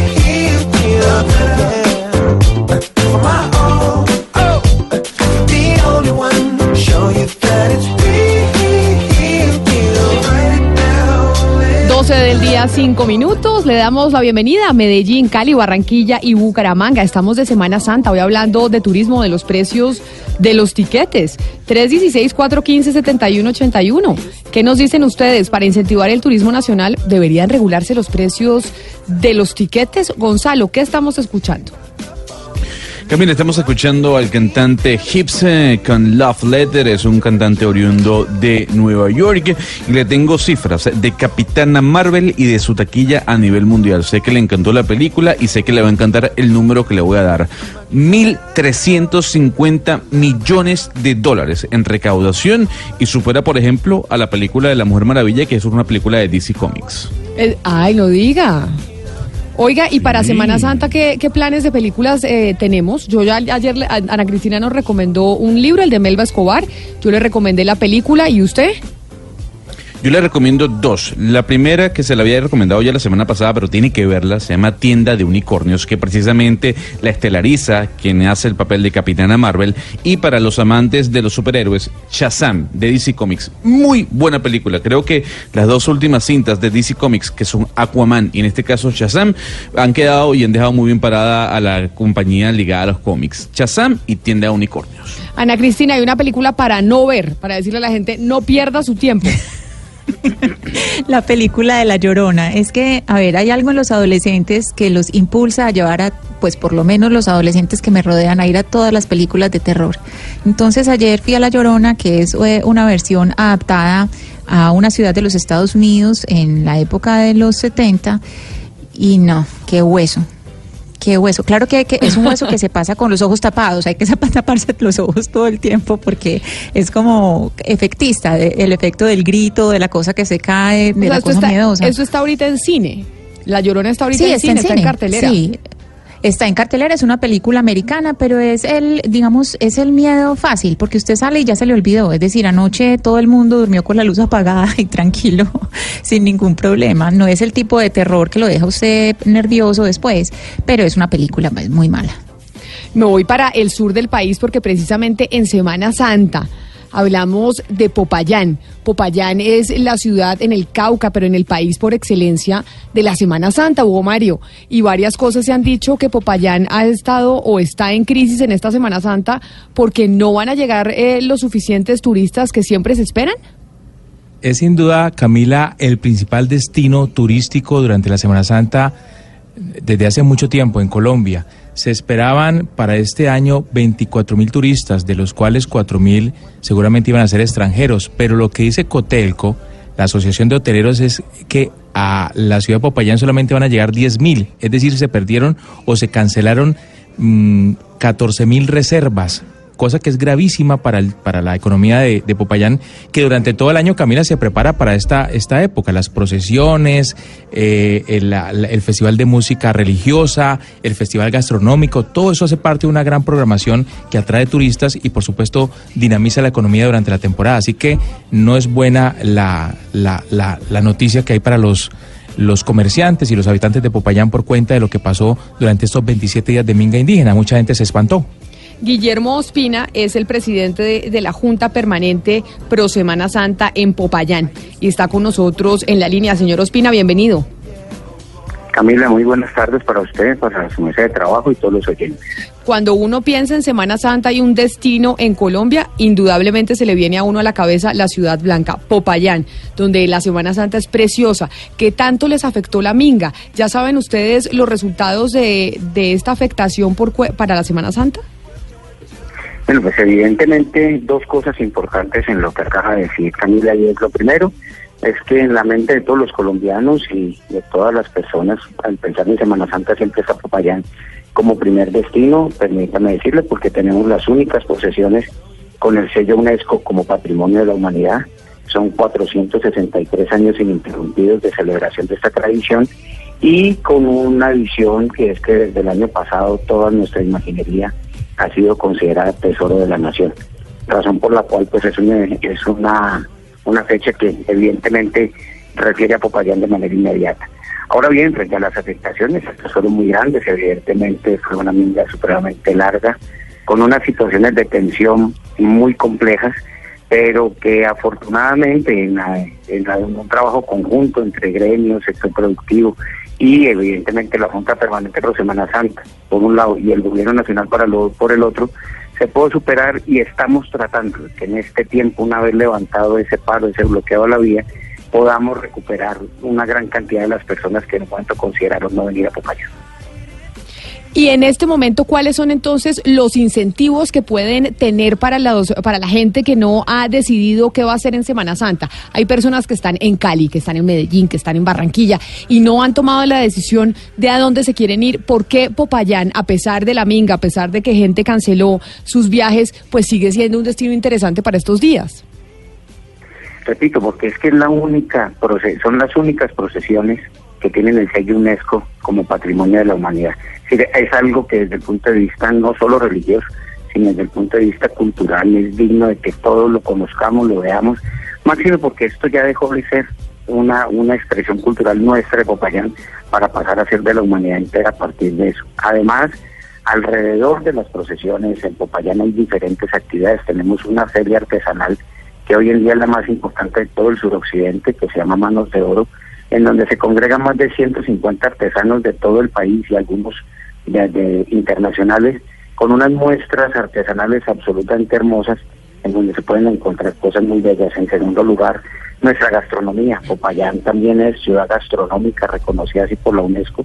Y evidentemente tenemos unos, unos municipios y unos paisajes alrededor que permitirán pasar unos días muy agradables en esta ciudad. Don Guillermo, ¿cuánta gente trabaja durante todo el año para, para esta temporada, para la Semana Santa? Bueno, simplemente en la Junta Permanente Pro Semana Santa trabajamos 15 miembros activos de la Junta y más de 7 personas como parte de- del staff que permanentemente durante los 12 meses del año estamos trabajando en pos de esto. Y naturalmente todo lo que configura o lo que conforma la Fundación Junta Permanente Pro Semana Santa, en donde tenemos más de mil cargueros y con todas sus familias, unas de las cuales se dedican a la confección de vestidos, de cargueros, de saumadoras, otros se dedican al tema de, los saumerios, otros se dedican a la fabricación de velas para los diferentes pasos. Tenemos un taller de restauración encabezado por una persona reconocida en esta materia, en donde todos los días del año estamos trabajando en el mantenimiento y conservación de estas imágenes. Por lo tanto, le puedo decir que en Popayán, alrededor de las procesiones de Semana Santa, durante todo el año estamos trabajando un promedio de no menos de 300, 400 personas. Don Guillermo, para terminar, eh, hoy estamos hablando de los precios de los tiquetes aéreos. ¿Ustedes en algún momento en Popayán han pensado que tal vez el, el costo de los tiquetes, que puede ser elevado, hace que haya gente que no vaya a Popayán, al departamento del Cauca, para esta época?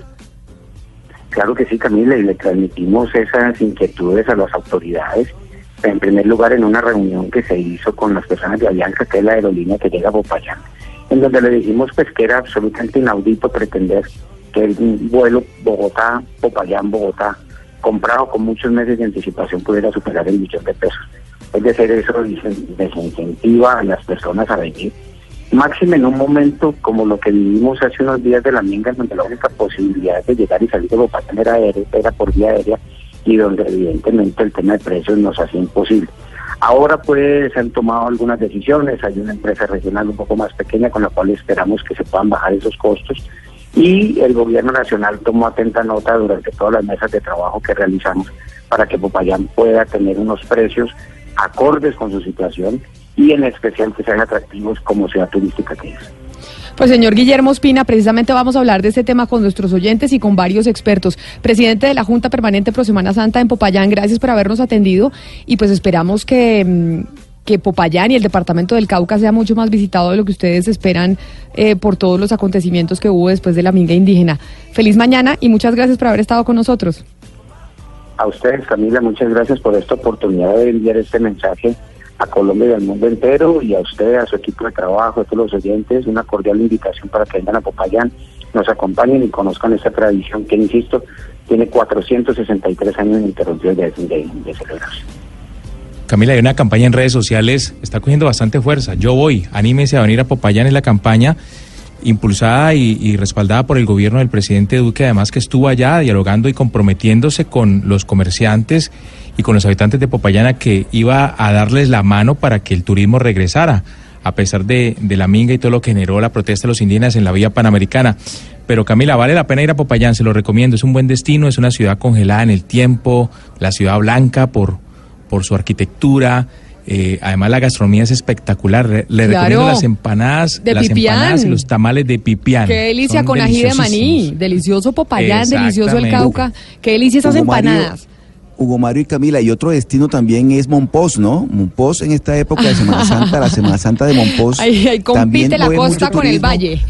Mucho turismo religioso, no, obviamente que Popayán mo- moviliza muchísima más gente, pero digamos, Monpós también es un destino, digamos, religioso en esta temporada de Semana Santa, mueve mucha gente, mucho turismo, y, y también es una, es de esos pueblos hermosos de nuestra región Caribe, sin duda alguna. Claro que sí, Popayán, eh, Monpós, hay muchos destinos Zipaquirá, pues ya que preciosos. estamos el terreno, Zipaquirá, la catedral de sal más grande subterránea del planeta. ¿Dónde Ah, bueno, cada uno defendiendo. ¿Y Ana Cristina que Jericó?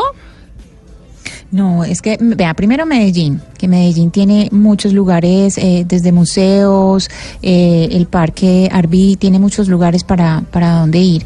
Y de aquí pueden salir a Jericó, pueden ir a Guatapé, a Jardín. Aquí hay tres pueblos que son patrimonio, que son Santa Fe de Antioquia, Jardín y Jericó. Cualquiera de los tres, a donde vayan, es un espectáculo. Entonces, pues no me ponga a hablar de Antioquia porque se me sale lo que sabemos, todo el, el orgullo, porque Oiga, de verdad no- que no me esta tierra es muy hermosa. Camila, No me deje por fuera Buga, ¿no? Buga. Buga es otro destino de turismo religioso por la Basílica del Señor de los Milagros. Ah, claro. Mucha gente. Pero mucha además, gente- ¿sabe qué pasa, Mucha Hugo gente es Mario? devota del Señor de los Milagros. Y este es un país muy creyente, Colombia es un país muy creyente y la gente se moviliza, en- digamos, en todas partes. No, no me deje por fuera entonces Hugo Mario el 20 de julio aquí en Bogotá, Sí, que también mucha gente muy creyente aquí en Bogotá viene al 20 de julio. Y a Monserrate. Sí, y a Monserrate, sí señor. Y a Guadalupe, mejor dicho, ahí estamos. Lo, lo que hay son sitios para ir a visitar. Pero ya que hablábamos con, con la gente de Popayán, con el señor Ospina, y nos decía, oiga, es que los tiquetes sí es una preocupación. Hablamos con Avianca, hablamos con el Ministerio de Transporte. No puede ser que un tiquete cueste un millón de pesos Bogotá, Popayán comprado con antelaciones, que sí es, un- sí es carísimo. Carísimo. O sea, un millón de pesos son que 300 dólares.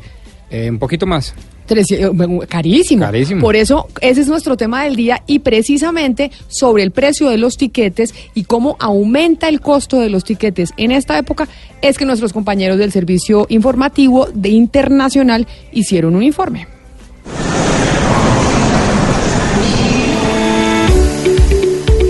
Irse de viaje durante la Semana Santa puede transformarse en toda una odisea. Y no por la cantidad de gente que sale de Colombia a otros países, porque eso ya es tácito, sino por el exagerado precio de los tiquetes aéreos. Vamos a hacer un ejercicio. Supongamos que usted quiere viajar, por ejemplo, a Panamá, saliendo este jueves para regresar el domingo. Usted tendrá que pagar 753 dólares, o sea, 2.296.000 pesos. Esto si se va por Avianca. Si se va por Copa, el pasaje aumenta a 1.025 dólares, o sea, 3 millones de pesos. Pero hagamos otra prueba. Si usted, por ejemplo, quiere viajar mañana a Miami y regresar el domingo, que además Miami es otro destino buscado mucho por los colombianos, tendrá que pagar 2.500 dólares si se va por United haciendo escala, además en Houston. Al cambio, son unos 7 millones de pesos. Ahora, si usted lo que le gusta es volar en lo nacional, pues yéndose por Avianca tendrá que pagar 4.489 dólares. Sí, como lo escuchó, casi 5 mil dólares para un viaje a Miami. Al cambio son 13 millones de pesos. Pero a ver, vamos a quedarnos en Colombia. Digamos que usted quiere ir a Cartagena del jueves también al domingo. Si viaja por Latam, deberá pagar 599 dólares, 1.800.000 pesos. Si viaja por Avianca, 780 dólares, o sea, 2.300.000 pesos. Pero, a ver, hagamos un último ejercicio. Volando de jueves a domingo también a San Andrés, usted deberá desembolsillar 923 dólares, o sea, 2.800.000 pesos si viaja por Avianca. Si usted desea irse a Barranquilla, deberá pagarle a la TAM 605 dólares, o lo que es mejor, 1.800.000 pesos.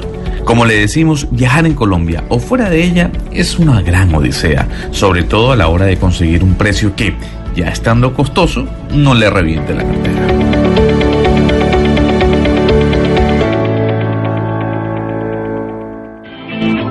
Y eso con algunos destinos. Nos faltó averiguar otros tantos, pero esto es comprando ayer, Gonzalo, ¿no? Esto es Sí, metiéndonos Camila, a hacer o las sea- averiguaciones ayer, pero por más de que sea comprando ayer, imagínese que usted tenga una emergencia y le toque irse para Miami, pagar 5 mil dólares un tiquete. No, no, increíble, pero ojo, esto es comprando ayer para irse el jueves. O sea, tiene dos días de separación, pero es que los precios no bajan de 600 dólares, Camila. Obviamente si hiciéramos todo el recorrido, Cali, eh, como usted decía, Popayán, seguramente nos vamos a encontrar con esa misma calidad de precios. Pero, por ejemplo, desde Panamá, un, un destino que es muy buscado es Barranquilla eh, o San Andrés, y en Colombia también lo es. 900 dólares por ir a San Andrés, 900 dólares. Eso, eso, eso es increíble. Es increíble. Pues precisamente ese es nuestro tema del día, hoy en el 316-415-7181. Y tenemos varios invitados para hablar eh, al respecto. Nos acompaña el viceministro de Turismo, el doctor Juan Pablo Franqui. Viceministro, bienvenido a Mañanas Blue. Muchas gracias por aceptar hablar con nosotros de este tema que genera mucha ampolla. Hola Camila, muy buenos días a todos. Un saludo muy especial y espero que estén los colombianos que no están todavía disfrutando la Semana Santa y esperando armar maletas, pues que ojalá hasta estos minutos nos ayuden también para darle algunas orientaciones, para que pasen muy bien estos días de descanso o para que decidan a dónde ir, porque hay muchos que somos muy indecisos los colombianos para, para temas de vacaciones y sobre todo también algo planeamos con muy poco tiempo de anticipación. Es que eso me, mire, yo ahí me, me incluyo, viceministro. Yo soy de las que soy indecisa, me demoro mucho tiempo en definir y además dejo para último minuto. Y resulta que entonces a la mayoría de los colombianos nos terminan castigando porque los precios son eh, impagables. Y lo vemos con los tiquetes aéreos y lo vemos con los hoteles y demás. Es decir, la única manera de que usted pueda tener un precio medianamente aceptable es si se decide seis meses u ocho meses antes. Pues yo creería definitivamente la respuesta es sí. Y, también es un poquito la, cultura que tenemos nosotros alrededor de la planeación en los viajes. Eh, es, curioso, pero si le preguntamos a un alemán promedio de, de qué está pensando hacer en sus próximas vacaciones, con seguridad nos va a decir qué tiene planeado para el 2020 y para el 2021. Eh, a diferencia, nosotros normalmente estamos eh, buscando qué vamos a hacer este fin de semana o de pronto un mes más adelante y realmente no anticipamos nuestra planeación y nuestra búsqueda de las mejores opciones y realmente eso cuesta más. Es decir, reservar a último minuto tanto los tra- el transporte aéreo, terrestre o, o los hoteles siempre cuesta más si se reserva en el último minuto. Y, y también nos acompaña no solo el viceministro Juan Pablo Franqui, sino nos acompaña el representante a la Cámara del Partido Liberal, quien ha estado hablando precisamente y pues trabajando sobre eh, un proyecto de ley en torno a los tiquetes aéreos. Es el representante del Valle del Cauca por el Partido Liberal, Fabio Arroyabre. Representante, bienvenido a Blue, gracias por acompañarnos. Camila, muchas gracias por la invitación. Un saludo para ti y para todos los oyentes. Y también, obviamente, nos acompaña un economista, doctor Pombo, porque dijimos aquí, cuando hablamos de regulación de precios, los economistas empiezan a saltar y a revolcarse. Sí. Nos acompaña Martín Jaramillo, economista de la Universidad de Spring Hill y es columnista de diferentes periódicos como La Patria y El Espectador. Señor Jaramillo, bienvenido a Mañanas Blue. Camila, muchísimas gracias por la invitación. Muchas gracias por invitar a un economista. Es muy necesario. Sí, ya sé, porque usted debe estar, que mejor dicho, que le da un paro cardíaco con lo que nosotros Sí, sí. estamos hablando acá. Pero déjeme, le va a preguntar al viceministro de Turismo, Juan Pablo Franqui, viceministro. Hablando de los tiquetes, usted dice, sí, si no planeamos con antelación, le va a salir costoso. Pero de todas maneras, si nos comparamos con otros países de la región, sí vemos que Colombia tiene unos eh, costos de los tiquetes bastante elevados. ¿Por qué? Bueno, en efecto, yo creo que si, si hacemos unos comparativos, y eso es una de las, de las partes más complejas de poder hacer verdaderamente comparativos que sean representativos de, la, de la muestra completa, porque muchas veces eh, tenemos referencias como, oigan, tengo presente que un día vi en Europa que estaban vendiendo tiquetes para ir de, de París a, a- a Madrid por 20 euros, cosas de ese estilo, eh, y este se, se convierte muchas veces en los referentes. Sí es innegable que nosotros en Latinoamérica, no solamente en Colombia, tenemos un costo al- más alto que lo que se está observando en otros, digamos, continentes. Y es allí uno de los grandes desafíos que tenemos es lograr estimular mucho más la competencia y también lograr las eficiencias producto de mercado que sea más grande, de unos aeropuertos que sean más eficientes y obviamente que las líneas aéreas logren sobrevivir económicamente a, a, las presiones de una industria que es enormemente frágil, que es enormemente compleja y que tiene grandes dependencias de los costos, como el costo de los combustibles, los seguros, los costos de, obviamente, de todas sus tripulaciones, en fin, es un negocio, desafortunadamente, que si lo vemos, eh, no es que sea eh, el negocio que deje los márgenes más altos como, como industria. Entre otras cosas, vemos que desafortunadamente muchas compañías aéreas de mucha de mucha tradición eh, eh, y no solamente en Colombia sino nacen y mueren muchas veces es porque estos cambios repentinos en las tendencias de los costos de combustibles o de los seguros o, de los costos de los cascos o es decir del, del arriendo del lease de los aviones pues tienen unas unas composiciones una dependencia de las tasas de cambio muy altas. En el caso nuestro, particularmente en los últimos años, con un dólar que está por encima de los 3 mil eh, entonces, pues eso definitivamente encarece dramáticamente eh, la, operación de las líneas aéreas que tienen una altísima dependencia de costos en dólares.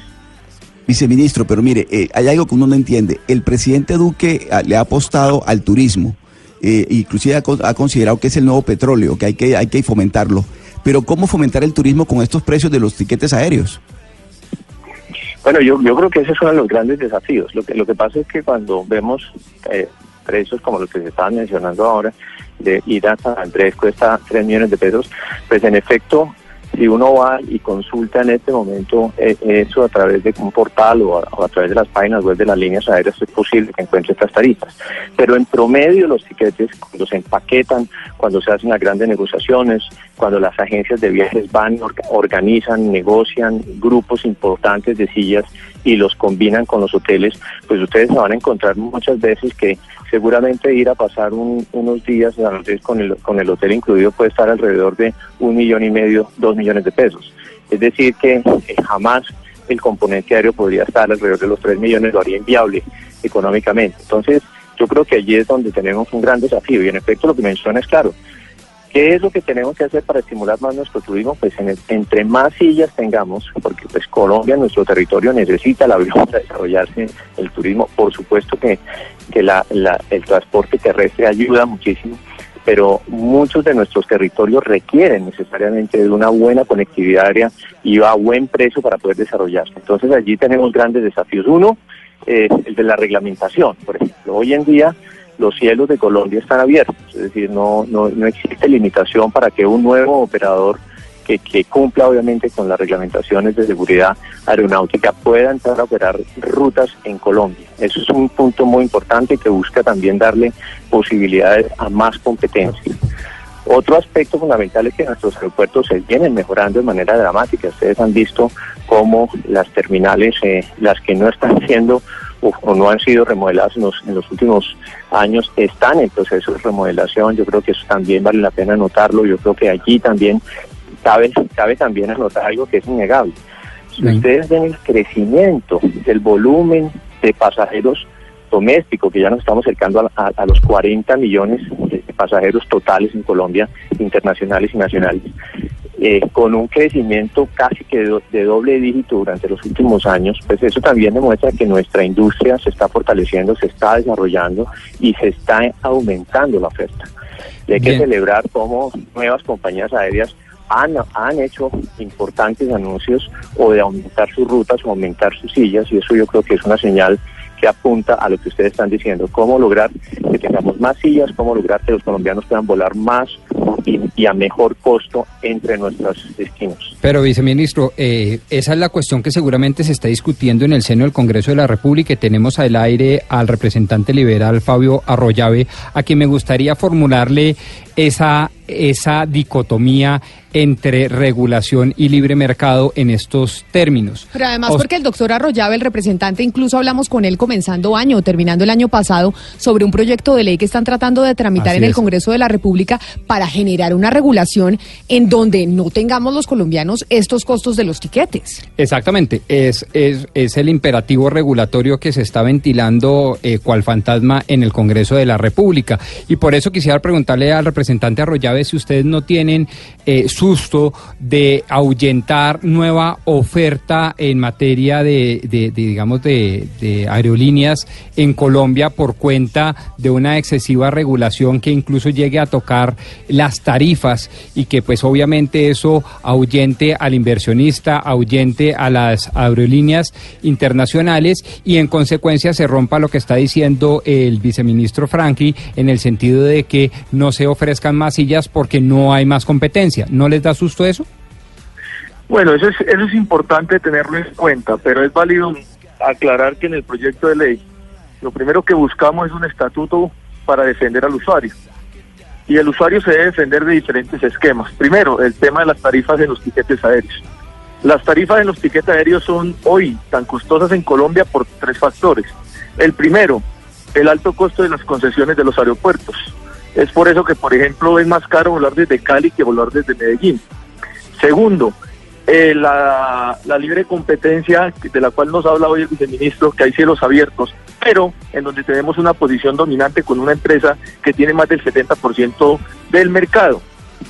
Y entonces cuando nosotros empezamos a ver estos dos factores y le sumamos el factor de tributario, en donde también hace que los tiquetes sean más costosos, pues encontramos que nosotros estamos pagando unas tarifas demasiado altas en Colombia. ¿Qué es lo que estamos pretendiendo hacer nosotros? Lo primero, si no se sanciona a las aerolíneas por incumplimiento, como hoy está pasando, las sanciones en el año 2017, Camila, fueron de 10 millones de pesos. Y el incumplimiento de las aerolíneas fue del 50%. Quiere decir que de 120 mil vuelos operados, 60 mil se incumplieron, con una sanción apenas de 10 millones de pesos. Ahí ya tenemos un inconveniente y tenemos un problema. ¿Y qué es lo que estamos nosotros mirando dentro del, dentro del proyecto de ley? Es que hoy hay empresas que están prestando este servicio que no están en condiciones de cubrir todas las rutas. Sin embargo, las mantienen y las han mantenido durante muchos años porque están en un estado cómodo en donde prefieren mantenerlas e incumplir porque saben que no va a haber sanción. Cuando nosotros empecemos a tener sanciones considerablemente, no fuertes, sino considerables, porque hoy la compensación es un jugo, pero no hay sanción. Entonces, cuando empecemos a tener eso, vamos a tener la oportunidad de que el gobierno tenga rutas y así pueda ofertarlas a nuevos competidores. ¿Qué está pasando hoy en Colombia? Viene una aerolínea extranjera, quiere entrar a Colombia y le están ofreciendo rutas que sin duda son importantes, pero no son atractivas económicamente. Por ejemplo, ahorita estaban hablando del tema Popayán-Bogotá, o el mismo tema Pasto-Bogotá. Son rutas que son necesarias, pero no son atractivas, porque las troncales, que son rutas importantes, como se denomina en, el, en la RAC, en el Estatuto Aéreo, encontramos Barranquilla, Bogotá, Cali, Bogotá, Medellín, Bogotá, Bucaramanga, Bogotá. Estas de alguna manera ya se encuentran llenas por las aerolíneas actuales con suficiente presencia en el mercado, pero con un nivel de incumplimiento alto. Entonces, nosotros lo que estamos buscando en el proyecto de ley es para que pueda funcionar bien esa oferta y la demanda, la cual yo soy consciente y debemos defender, pero la oferta y la demanda no puede funcionar si tenemos en el mercado una empresa que está fijando los precios porque tiene presencia más del 70-75% del mercado. Por eso lo que Representante. estamos- Permítame porque usted acaba de decir algo y dice, mientras no se sancione a las aerolíneas por los incumplimientos, pues no vamos a tener por lo menos algún tipo de mejora para los, para los usuarios y el año pasado solo hubo sanciones por 10 millones de pesos. Está Lucas Rodríguez, jefe de transporte aéreo de la Aeronáutica Civil con nosotros también y precisamente al señor Rodríguez esa es la primera pregunta que yo quisiera hacerle. Señor Rodríguez, ¿por qué no hay mayores, eh, digamos, sanciones a las aerolíneas por cuenta de retrasos, incumplimientos y demás? Más allá de los 10 millones que nos dice el representante Arroyave. Bienvenido a Mañanas Blue. Buenas tardes Camila, un gusto estar con ustedes en Mañanas Blue. Pues entrando al tema, eh, si mal no recuerdo la cifra de sanciones fue más o menos 2.400 millones, fue un poco mayor de lo que dice el señor representante, pero ante todo, eh, y es lo que nosotros buscamos como eh, autoridad aeronáutica, es que las aerolíneas compensen a los usuarios. Si nos fijamos en el número de, usua- de en el valor de las compensaciones el año pasado estuvieron alrededor de los 45 mil millones de pesos que compensaron las aerolíneas a los usuarios por ese tipo de problemas. Además de eso, nosotros tenemos una medición de cumplimiento en que toda aerolínea que eh, tenga un cumplimiento inferior al 80% en determinado mes, eh, tiene que pagar una multa sim- alrededor de 300 millones de pesos, si mal no recuerdo, y eso también lo ponemos eh, públicamente en la página de Aerocivil porque consideramos que en el libre mercado no hay mayor castigo que un problema reputacional por incumplimiento. Entonces nosotros sí tenemos esas tres eh, formas de hacerlo. Señor Rodríguez, una de las explicaciones que nos han dado oyentes, e incluso eh, Gonzalo, que ha hecho las investigaciones, nos lo dijo en su informe, nos lo dicen expertos, es que la falta de competencia es lo que hace que los precios y los costos de los, de los pasajes en Colombia sea tan elevado. ¿Por qué razón es que no hay mayor competencia en Colombia? ¿Por qué razón es que hay ciertas ciudades en donde solo llega una aerolínea y no llegan más? ¿Quién autoriza las rutas que- para que las aerolíneas puedan volar entre una ciudad y otra? Pues Camila, lo primero es que el mercado en Colombia es libre. Son, los, son las aerolíneas las que deciden qué rutas volar y con qué frecuencia vuelan. Es decir, si yo mañana monto una aerolínea, Aerolíneas Camila, y yo decido si quiero hacer ruta Bogotá-Cali, Bogotá-Medellín, Bogotá-Valledupar, yo decido la cantidad de rutas que quiera tener. Eh, siempre y cuando cumpla primero con todas las cuestiones de seguridad operacional y de la aviación civil, que eso es lo primero que nosotros siempre vamos a mirar, siempre y cuando cumpla con, con esas cuestiones de, de seguridad, se puede. Eh, hay una puede montar su aerolínea. Eso sí, para las aerolíneas troncales, hoy en día pedimos que al menos cuen- se cuenten con cinco aeronaves de al menos 50 pasajeros. ¿Cuáles son, ¿Cuáles son las vías troncales?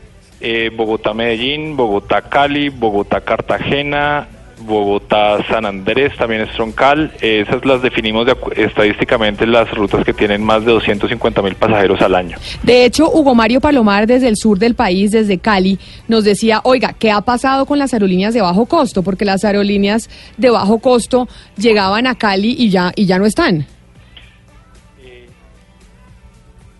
La aerolínea de bajo costo que llegaba a Cali eh, decidió eh, que la ruta no era atractiva y utilizó, está utilizando esas aeronaves en otro tipo de rutas. Eh, nosotros de todas formas siempre estamos haciendo mesas de conectividad con las regiones para aumentar la oferta en todas las regiones para lograr que haya más operadores yendo hacia esas regiones y así aumentar la oferta y aumentar los oferentes sobre todo que hay en el mercado. Representante Arroyave, creo que usted tenía algo que decir frente a lo que está diciendo el representante de la Aeronáutica Civil. Sí, hay varias claridades. Primero, eh, el tipo de sanción y las multas en el 2017 para el doctor del área civil, es importante que le voy a hacer llegar un derecho a petición que le envié al al aeronáutico civil, la cual fue objeto de debate donde se manifestó que fueron 10 millones de pesos por multa. Pero la razón se la voy a explicar, Camila. Mire, hoy cuando a un usuario, vamos a colocar el ejemplo puntual de un usuario, se retrasa un vuelo, de entre una y tres horas se retrasó el vuelo y según el- RAC, el estatuto, se manifiesta que usted lo deben compensar. Óigase bien, lo deben compensar con un jugo y con un refrigerio. ¿Qué quiere decir eso? Que cuando usted está recibiendo ese refrigerio, inmediatamente, porque así lo establece el estatuto de la RAC, no se puede permitir iniciar una investigación a la aerolínea por ese hecho, ni puede haber una sanción, porque hay un artículo que manifiesta la exención a la sanción, que es cuando haya compensación no se podrá sancionar a la aerolínea. Si usted empieza a ver de manera puntual estos elementos, pues claro, a mí como aerolínea es más fácil entregarle un jugo y un refrigerio a una persona, demorar el vuelo, porque no tengo capacidad de cumplir, que entregar la ruta. Pero yo le quiero pedir la información a la aeronáutica civil en este momento. ¿Cuántas rutas le han quitado a las empresas y a las aerolíneas hoy en Colombia por incumplimiento? Porque el día en que nosotros empecemos a quitarle rutas a las aerolíneas por incumplimiento, slots, que le empecemos a quitar tiempo a las aerolíneas por incumplimiento, pues vamos a empezar a abrir algo que se llama mercado en estas rutas troncales. Pero claro, hoy tenemos cielos abiertos. Pueden venir cualquier aerolínea de Colombia, pero ¿para qué vienen? Y la pregunta es, en Cali, ¿tenemos espacio en horarios atractivos para las nuevas empresas para que vengan a abrir mercado? No. ¿Por qué no lo tenemos? Porque hoy todas las demás empresas que incumplen usualmente lo tienen y que no se hace nada para sancionarlos. Pero cuando en el proyecto de ley nosotros estipulamos que incluso las sanciones deben ser con la pérdida de la ruta, nosotros lo que estamos diciendo es, oiga, póngase las pilas, que si usted no cumple, vamos a quitarle esta ruta que es atractiva para otro empresario extranjero para que venga a cubrir esta ruta. Pero si no le damos y no llegar a un mercado donde tenemos las rutas troncales ya competitivamente con empresas, estando un pésimo servicio, pues obviamente si usted le ofrece rutas que son poco atractivas, los extranjeros no van a venir aquí a competir. Y Claro. el tema de... Yo las- quisiera- escuche, yo quisiera preguntar, un momento, el tema, mo- el tema representante, de, los de bajo costo, es que el de bajo costo es importante hacer una claridad. No es porque no haya sido atractiva la ruta. El tema de bajo costo que se fueron de Cali, en exclusivo una empresa se fue por los altos costos que le cobra la concesión. Mientras que se paga 7 dólares por usuario en algunas concesiones, que se le cobra por pasajero a la aerolínea, Cali se está cobrando porque la concesión está mal diseñada y mal entregada 15 dólares. Cuando usted le empieza a cobrar más por cada pasajero a la aerolínea de bajo costo, pues no es atractiva porque precisamente el negocio de ellos son de márgenes pequeños. Es por eso que las empresas de bajo costo se fueron de la ciudad de Cali, no porque no haya sido atractiva. Representante, un momento, por favor, para preguntarle al viceministro. Le leo algunos precios. De jueves a domingo, viceministro, recordando que en esta misma fecha, o sea, desde el próximo jueves al domingo, un viaje a San Andrés le cuesta 900 dólares. Si usted quiere agarrar un viaje Panamá-Guatemala, 500 dólares. Miami-Nueva York, 480 dólares. México-Boston, 560 dólares. Ecuador-Miami, 600 dólares. Viceministro, ¿Usted no cree que es irrespetuoso decir que los tiquetes en Colombia son caros porque los colombianos agendan sus viajes a última hora? No, yo, yo diría que primero eh, en ningún momento hemos tratado de irrespetar a nadie, al contrario. Lo que estamos señalando es una condición natural del mercado que no solamente sucede en Colombia, en el mundo entero. Eh, normalmente los, los precios de los boletos fluctúan, depende de muchas barreras, porque las líneas aéreas tienen unos modelos de pricing muy especializados. Son equipos dedicados a, a entender muy bien en qué momento se reservan, cómo, cuál es la predicción del mercado, los tamaños de los mercados. Y en razón a eso fluctúan los precios. Por ejemplo, le podría decir que normalmente, y, y es una de las condiciones que hacen los revenues, que identifican, por ejemplo, cómo funciona las reservas del mercado corporativo, que es normalmente eh, en donde las líneas aéreas cobran un poco más, al, al, al turista normalmente cobran menos.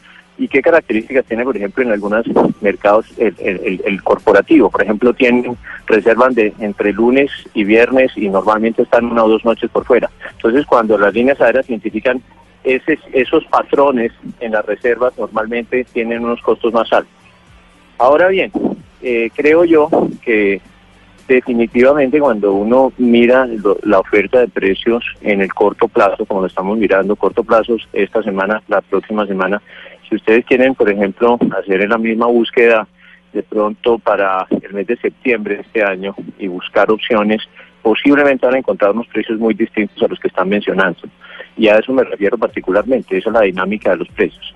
Pero para volver un poco a- al punto fundamental que creo que esta discusión quiere traer es cómo desarrollar nuestra industria, cómo lograr que haya más sillas, cómo lograr que sean más económicas y cómo lograr que los colombianos disfruten más su país. Eso es, eso, en es- en eso estamos trabajando. Ese es nuestro objetivo.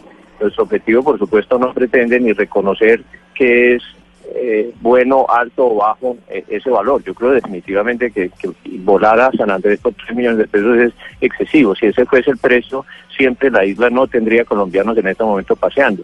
Porque, porque definitivamente cuando vemos cuánto es el tiquete promedio que pagan los las personas que van a San Andrés, pues los precios son muy distintos. ¿Cómo lo consiguen? ¿Cómo lo compran? Pues muchas, como les decía, muchos de estos son paquetes, para eso están las agencias de viajes, empaquetan, compran o consiguen boletos a unos precios que son mucho más asequibles para el mercado turístico, lo ensamblan con, con los hoteles y lo colocan al mercado a un precio muy distinto al que ustedes están viendo en, en las plataformas seguramente que están consultando. Bueno, gracias a Dios tenemos a un economista en la línea, como sabemos, que es Martín Jaramillo, a quien me gustaría preguntarle y quien, en- como conocedor de los mercados, y aquí se ha dicho, doctor eh, Jaramillo, y usted lo ha oído, que Colombia tiene un mercado libre en materia de etiquetes y aires eh, libres, pero no me cuadran las cifras. En el gobierno del presidente Uribe se cuadriplicó el turismo en Colombia y en el gobierno del presidente Santos se duplicó, es decir, el crecimiento pareciera ser exponencial. Esa cantidad de demanda no tiene a su vez una oferta de aerolíneas lo suficientemente activa que permita generar un libre mercado y en este momento lo que tenemos es que como lo a- eh, advierte el representante a la Cámara Rollave, pues el 70% está copado por una sola empresa. No me cuadran las cifras. ¿Dónde está el libre mercado y dónde pueden jugar las fuerzas del mercado? Allí donde la regulación permite que haya libre mercado, pero un eh, agente ocupa el más del 70% del mismo. Bueno, pues eh, primero estamos hablando de Avianca. Avianca pues es una empresa gigante y tiene un poder, ojo con la palabra, indeseable en Colombia. La cifra exacta es, es el 55%, más o menos, pues, eh, partiendo, digamos, pues, de, las cifras exactas.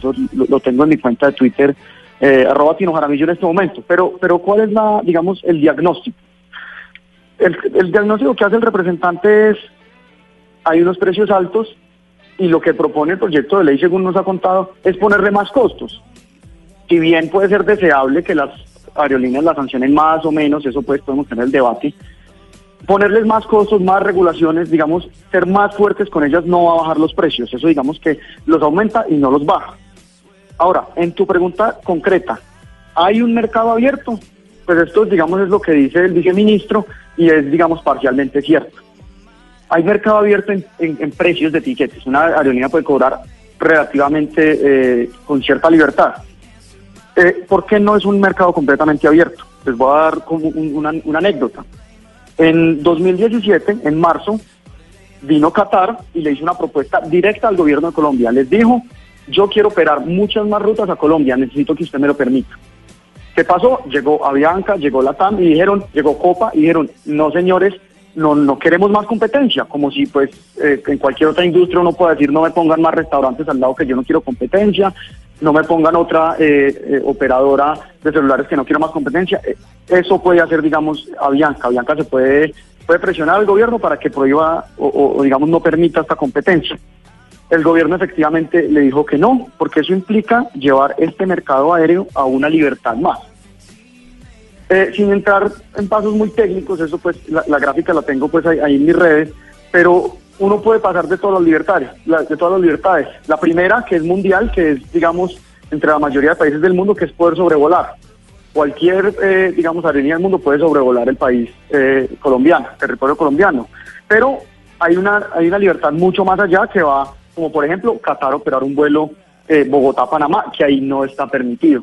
Ahí, digamos, hay que, hay que hablar, digamos, con la verdad, y ahí hay una restricción estatal que no permite a una aerolínea que no sea de Panamá y que no sea de Colombia operar esa ruta. Entonces, como dice el viceministro, queremos más sillas, que más colombianos viajen e inclusive a mayor precio necesitamos avanzar en estas libertades. Eso es un proyecto de ley que presentó Cambio Radical el año pasado, pues eso eh, Colombia políticamente puede que no esté disponible, pero digamos hacia allá es donde queremos ir.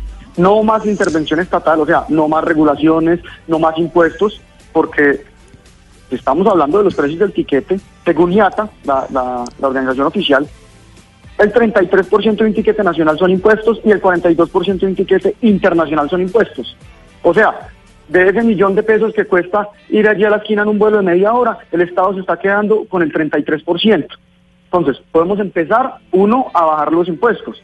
Tenemos la tarifa administrativa, el IVA, el impuesto al carbono, un impuesto de 38 dólares por salir a Colombia, 15 dólares por entrar, el ICA, la renta, el 4 por mil, tasa de vigilancia, el impuesto a la nómina, les cobran doble vez el parafiscal que es el, fo- para el fondo de Fontur. Eh, esta nueva reforma tributaria no le quitó cargas, sino que le aumentó cargas, otro dólar para el ICBF, otros 15 dólares para un impuesto de salida. En fin, este es el tema Eh, usted, principal. señor, y esto eh, lo dice... señor Jaramillo, ¿sí? usted dice algo muy, mm, algo muy importante, dijo hace unos minutos, y es eh, sobre las aerolíneas que quieren abrir nuevas rutas eh, acá, y por eso le quisiera preguntar al viceministro Franchi, ¿qué tan frecuente Colombia, re- qué- con, con qué frecuencia recibimos eh, peticiones de inversión en rutas aéreas? Eh, ¿Cuál es eh, el promedio de, de duración de este tipo de, de aerolíneas en el mercado? Y pues esa decisión finalmente de quién entra o no, eh, ¿cómo se toma?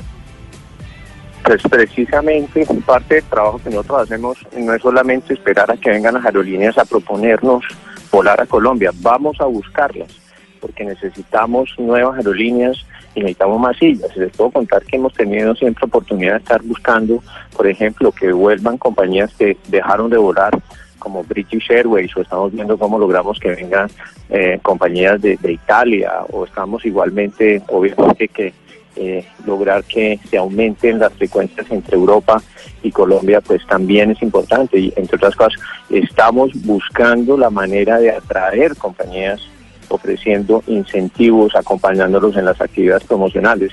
Nuestra posición no es precisamente la de cerrar ni decir no, eh, y no es una potestad de una compañía aérea decir no queremos que vuele y no se vuele. Sencillamente hay unos unos vehículos donde se, se exponen las, las las razones para que una compañía aérea en un momento dado pueda argumentar si le conviene o no, si puede servir un mercado o no.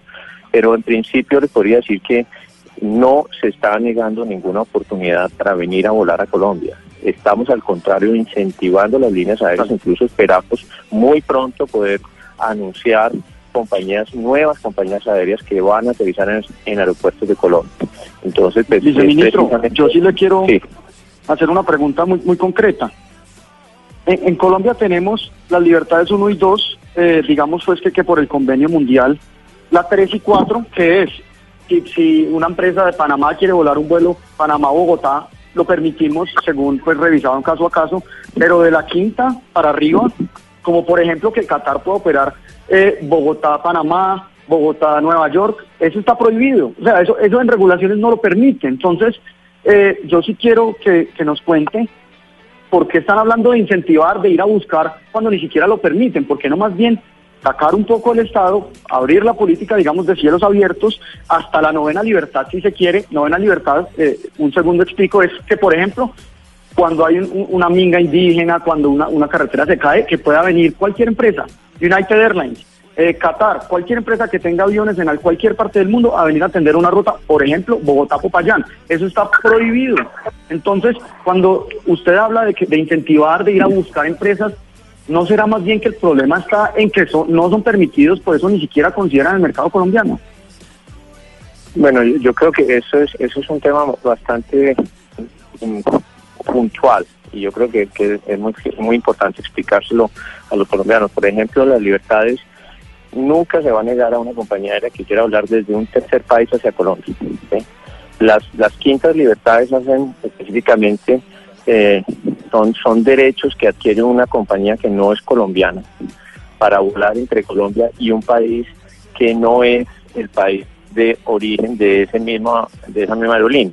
Entonces, eh, esa es una situación donde normalmente todos los países que tienen establecidos, eh, porque la, la- digamos que la, la, de- la definición de cielos abiertos no es una definición que se hace con todos los mercados y ya automáticamente el país se vuelve cielos abiertos ilimitadamente, porque todas las regulaciones y reglamentaciones aeronáuticas se hacen a través de bilaterales, es decir, cada país suscribe un acuerdo donde establece unas condiciones Sí. y unas libertades específicas con, con Colombia y uno y uno a uno se van haciendo estos bilaterales. Todos Viceministro. los acuerdos bilaterales han sido sumamente amplios. Y quizá Ahora, eso- Lo único, sí. No, es que, es que quizá eso que usted nos está diciendo, y usted que es el, el, vi- el, eh, pues el viceministro de Turismo, sobre los cielos abiertos, sobre las aerolíneas que quieren llegar y demás, no lo puede incluso, eh, para cerrar el tema, la autoridad en, en este asunto, eh, la aeronáutica civil. Y por eso quisiera darle la palabra para cerrar al doctor Jaramillo.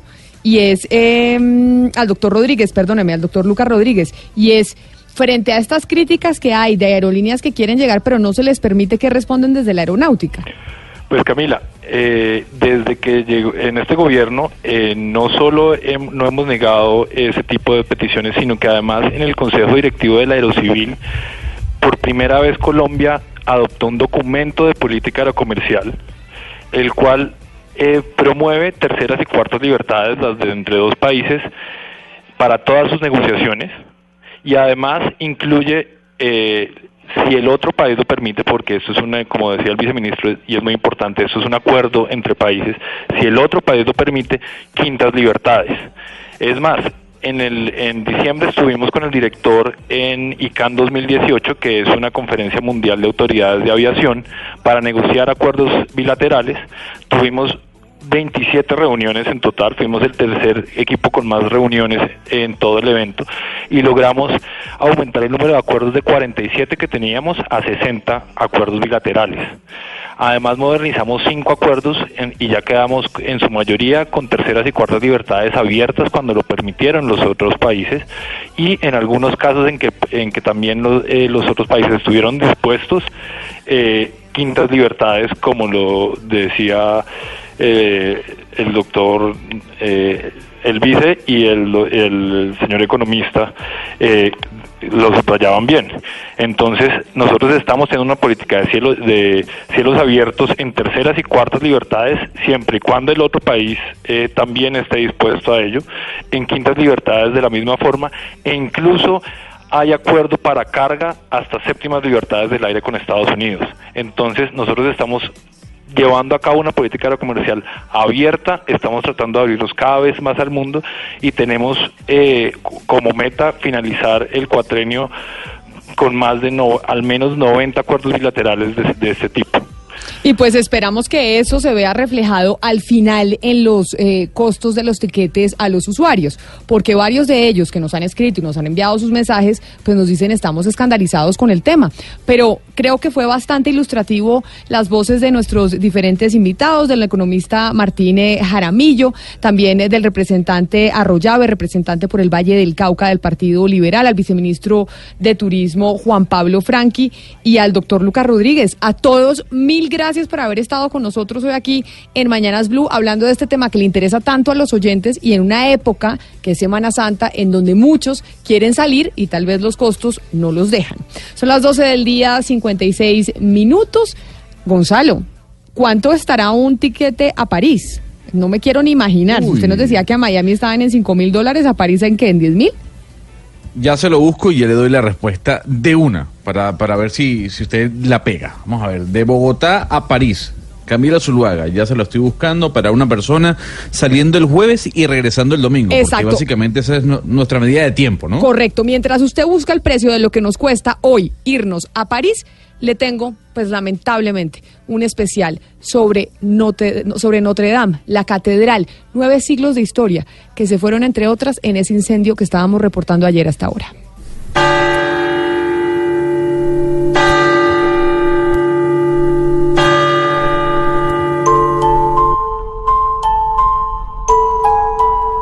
Lo que no pudo hacer la Revolución Francesa de 1789, lo que no hizo la, las sublevaciones de 1830, 1848, la invasión este, prusiana de 1870 con sus bombardeos, la Primera Guerra Mundial, no rec- recordemos que París fue bombardeada con el Gran Berta desde 170 kilómetros por la artillería alemana, y lo que no hicieron tampoco los bombardeos de la Segunda Guerra Mundial. Como dice el historiador Juan José Silva, lo que no pudo con Notre Dame ninguna conquista ni ninguna revolución lo pudo un tonto accidente en una remodelación.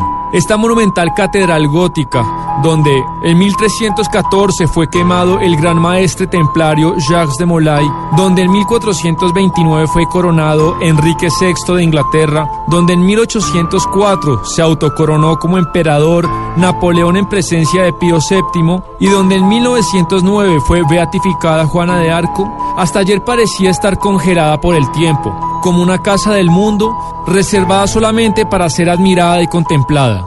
Y también para ser escrita, porque una de las mejores cosas que le pasó a Notre Dame fue la novela que escribió el gran Víctor Hugo, Nuestra Señora de París, publicada en 1831. Nuestra Señora de París cuenta la infortunada vida de Quasimodo, un ser deforme y desgraciado que vive entre las gárgolas, los torreones y los túneles del más ilustre monumento arquitectónico de Francia. La novela es también la historia de esa institución, símbolo y centro neurálgico de París, a la que Víctor Hugo exalta, enriqueciendo su mitología y asociándola de tal modo a su novela que desde entonces millones de turistas visitan Notre Dame En el bajo medioevo, las catedrales góticas fueron construcciones en las que se involucraban todos los conocimientos y saberes de la época. Era un esfuerzo titánico por condensar todo lo que el hombre sabía de Dios, de su obra y del universo. Es por eso que en menos de 24 horas del incendio, el gobierno francés ya tiene más de 450 millones de euros en donaciones para la reconstrucción. Es que la imagen de la humareda consumando la aguja fue un escalofrío insoportable para los ciudadanos de París, que saben que la historia de su ciudad empieza y termina en Notre Dame. Bueno, ahí está. Si vamos a viajar a París, no vamos a ver a Notre Dame como la habríamos visto si no se hubiera incendiado. Pero si pudiéramos, Gonzalo, ¿cuánto nos cuesta? 1.367 dólares por United con escala en Nueva York. Así que, que con su tiquete de 5 mil dólares de Avianca para Miami, usted pudiese comprarse tres tiquetes para ir a París. Claro, pero no me ha dado la escala. Por allá es una escala de 20 horas y obviamente ahí ya pues el tiquete queda terrible. Pero bueno, Eh, no me dio la escala. mire, la, la escala es de tres horas. Ah, bueno, no, no está tan grave, no está tan grave. Una de la tarde en punto, así los dejamos nosotros. Quédense con Meridiano Blue y mañana nos encontramos de nuevo para Mañanas Blue desde las 5 de la mañana.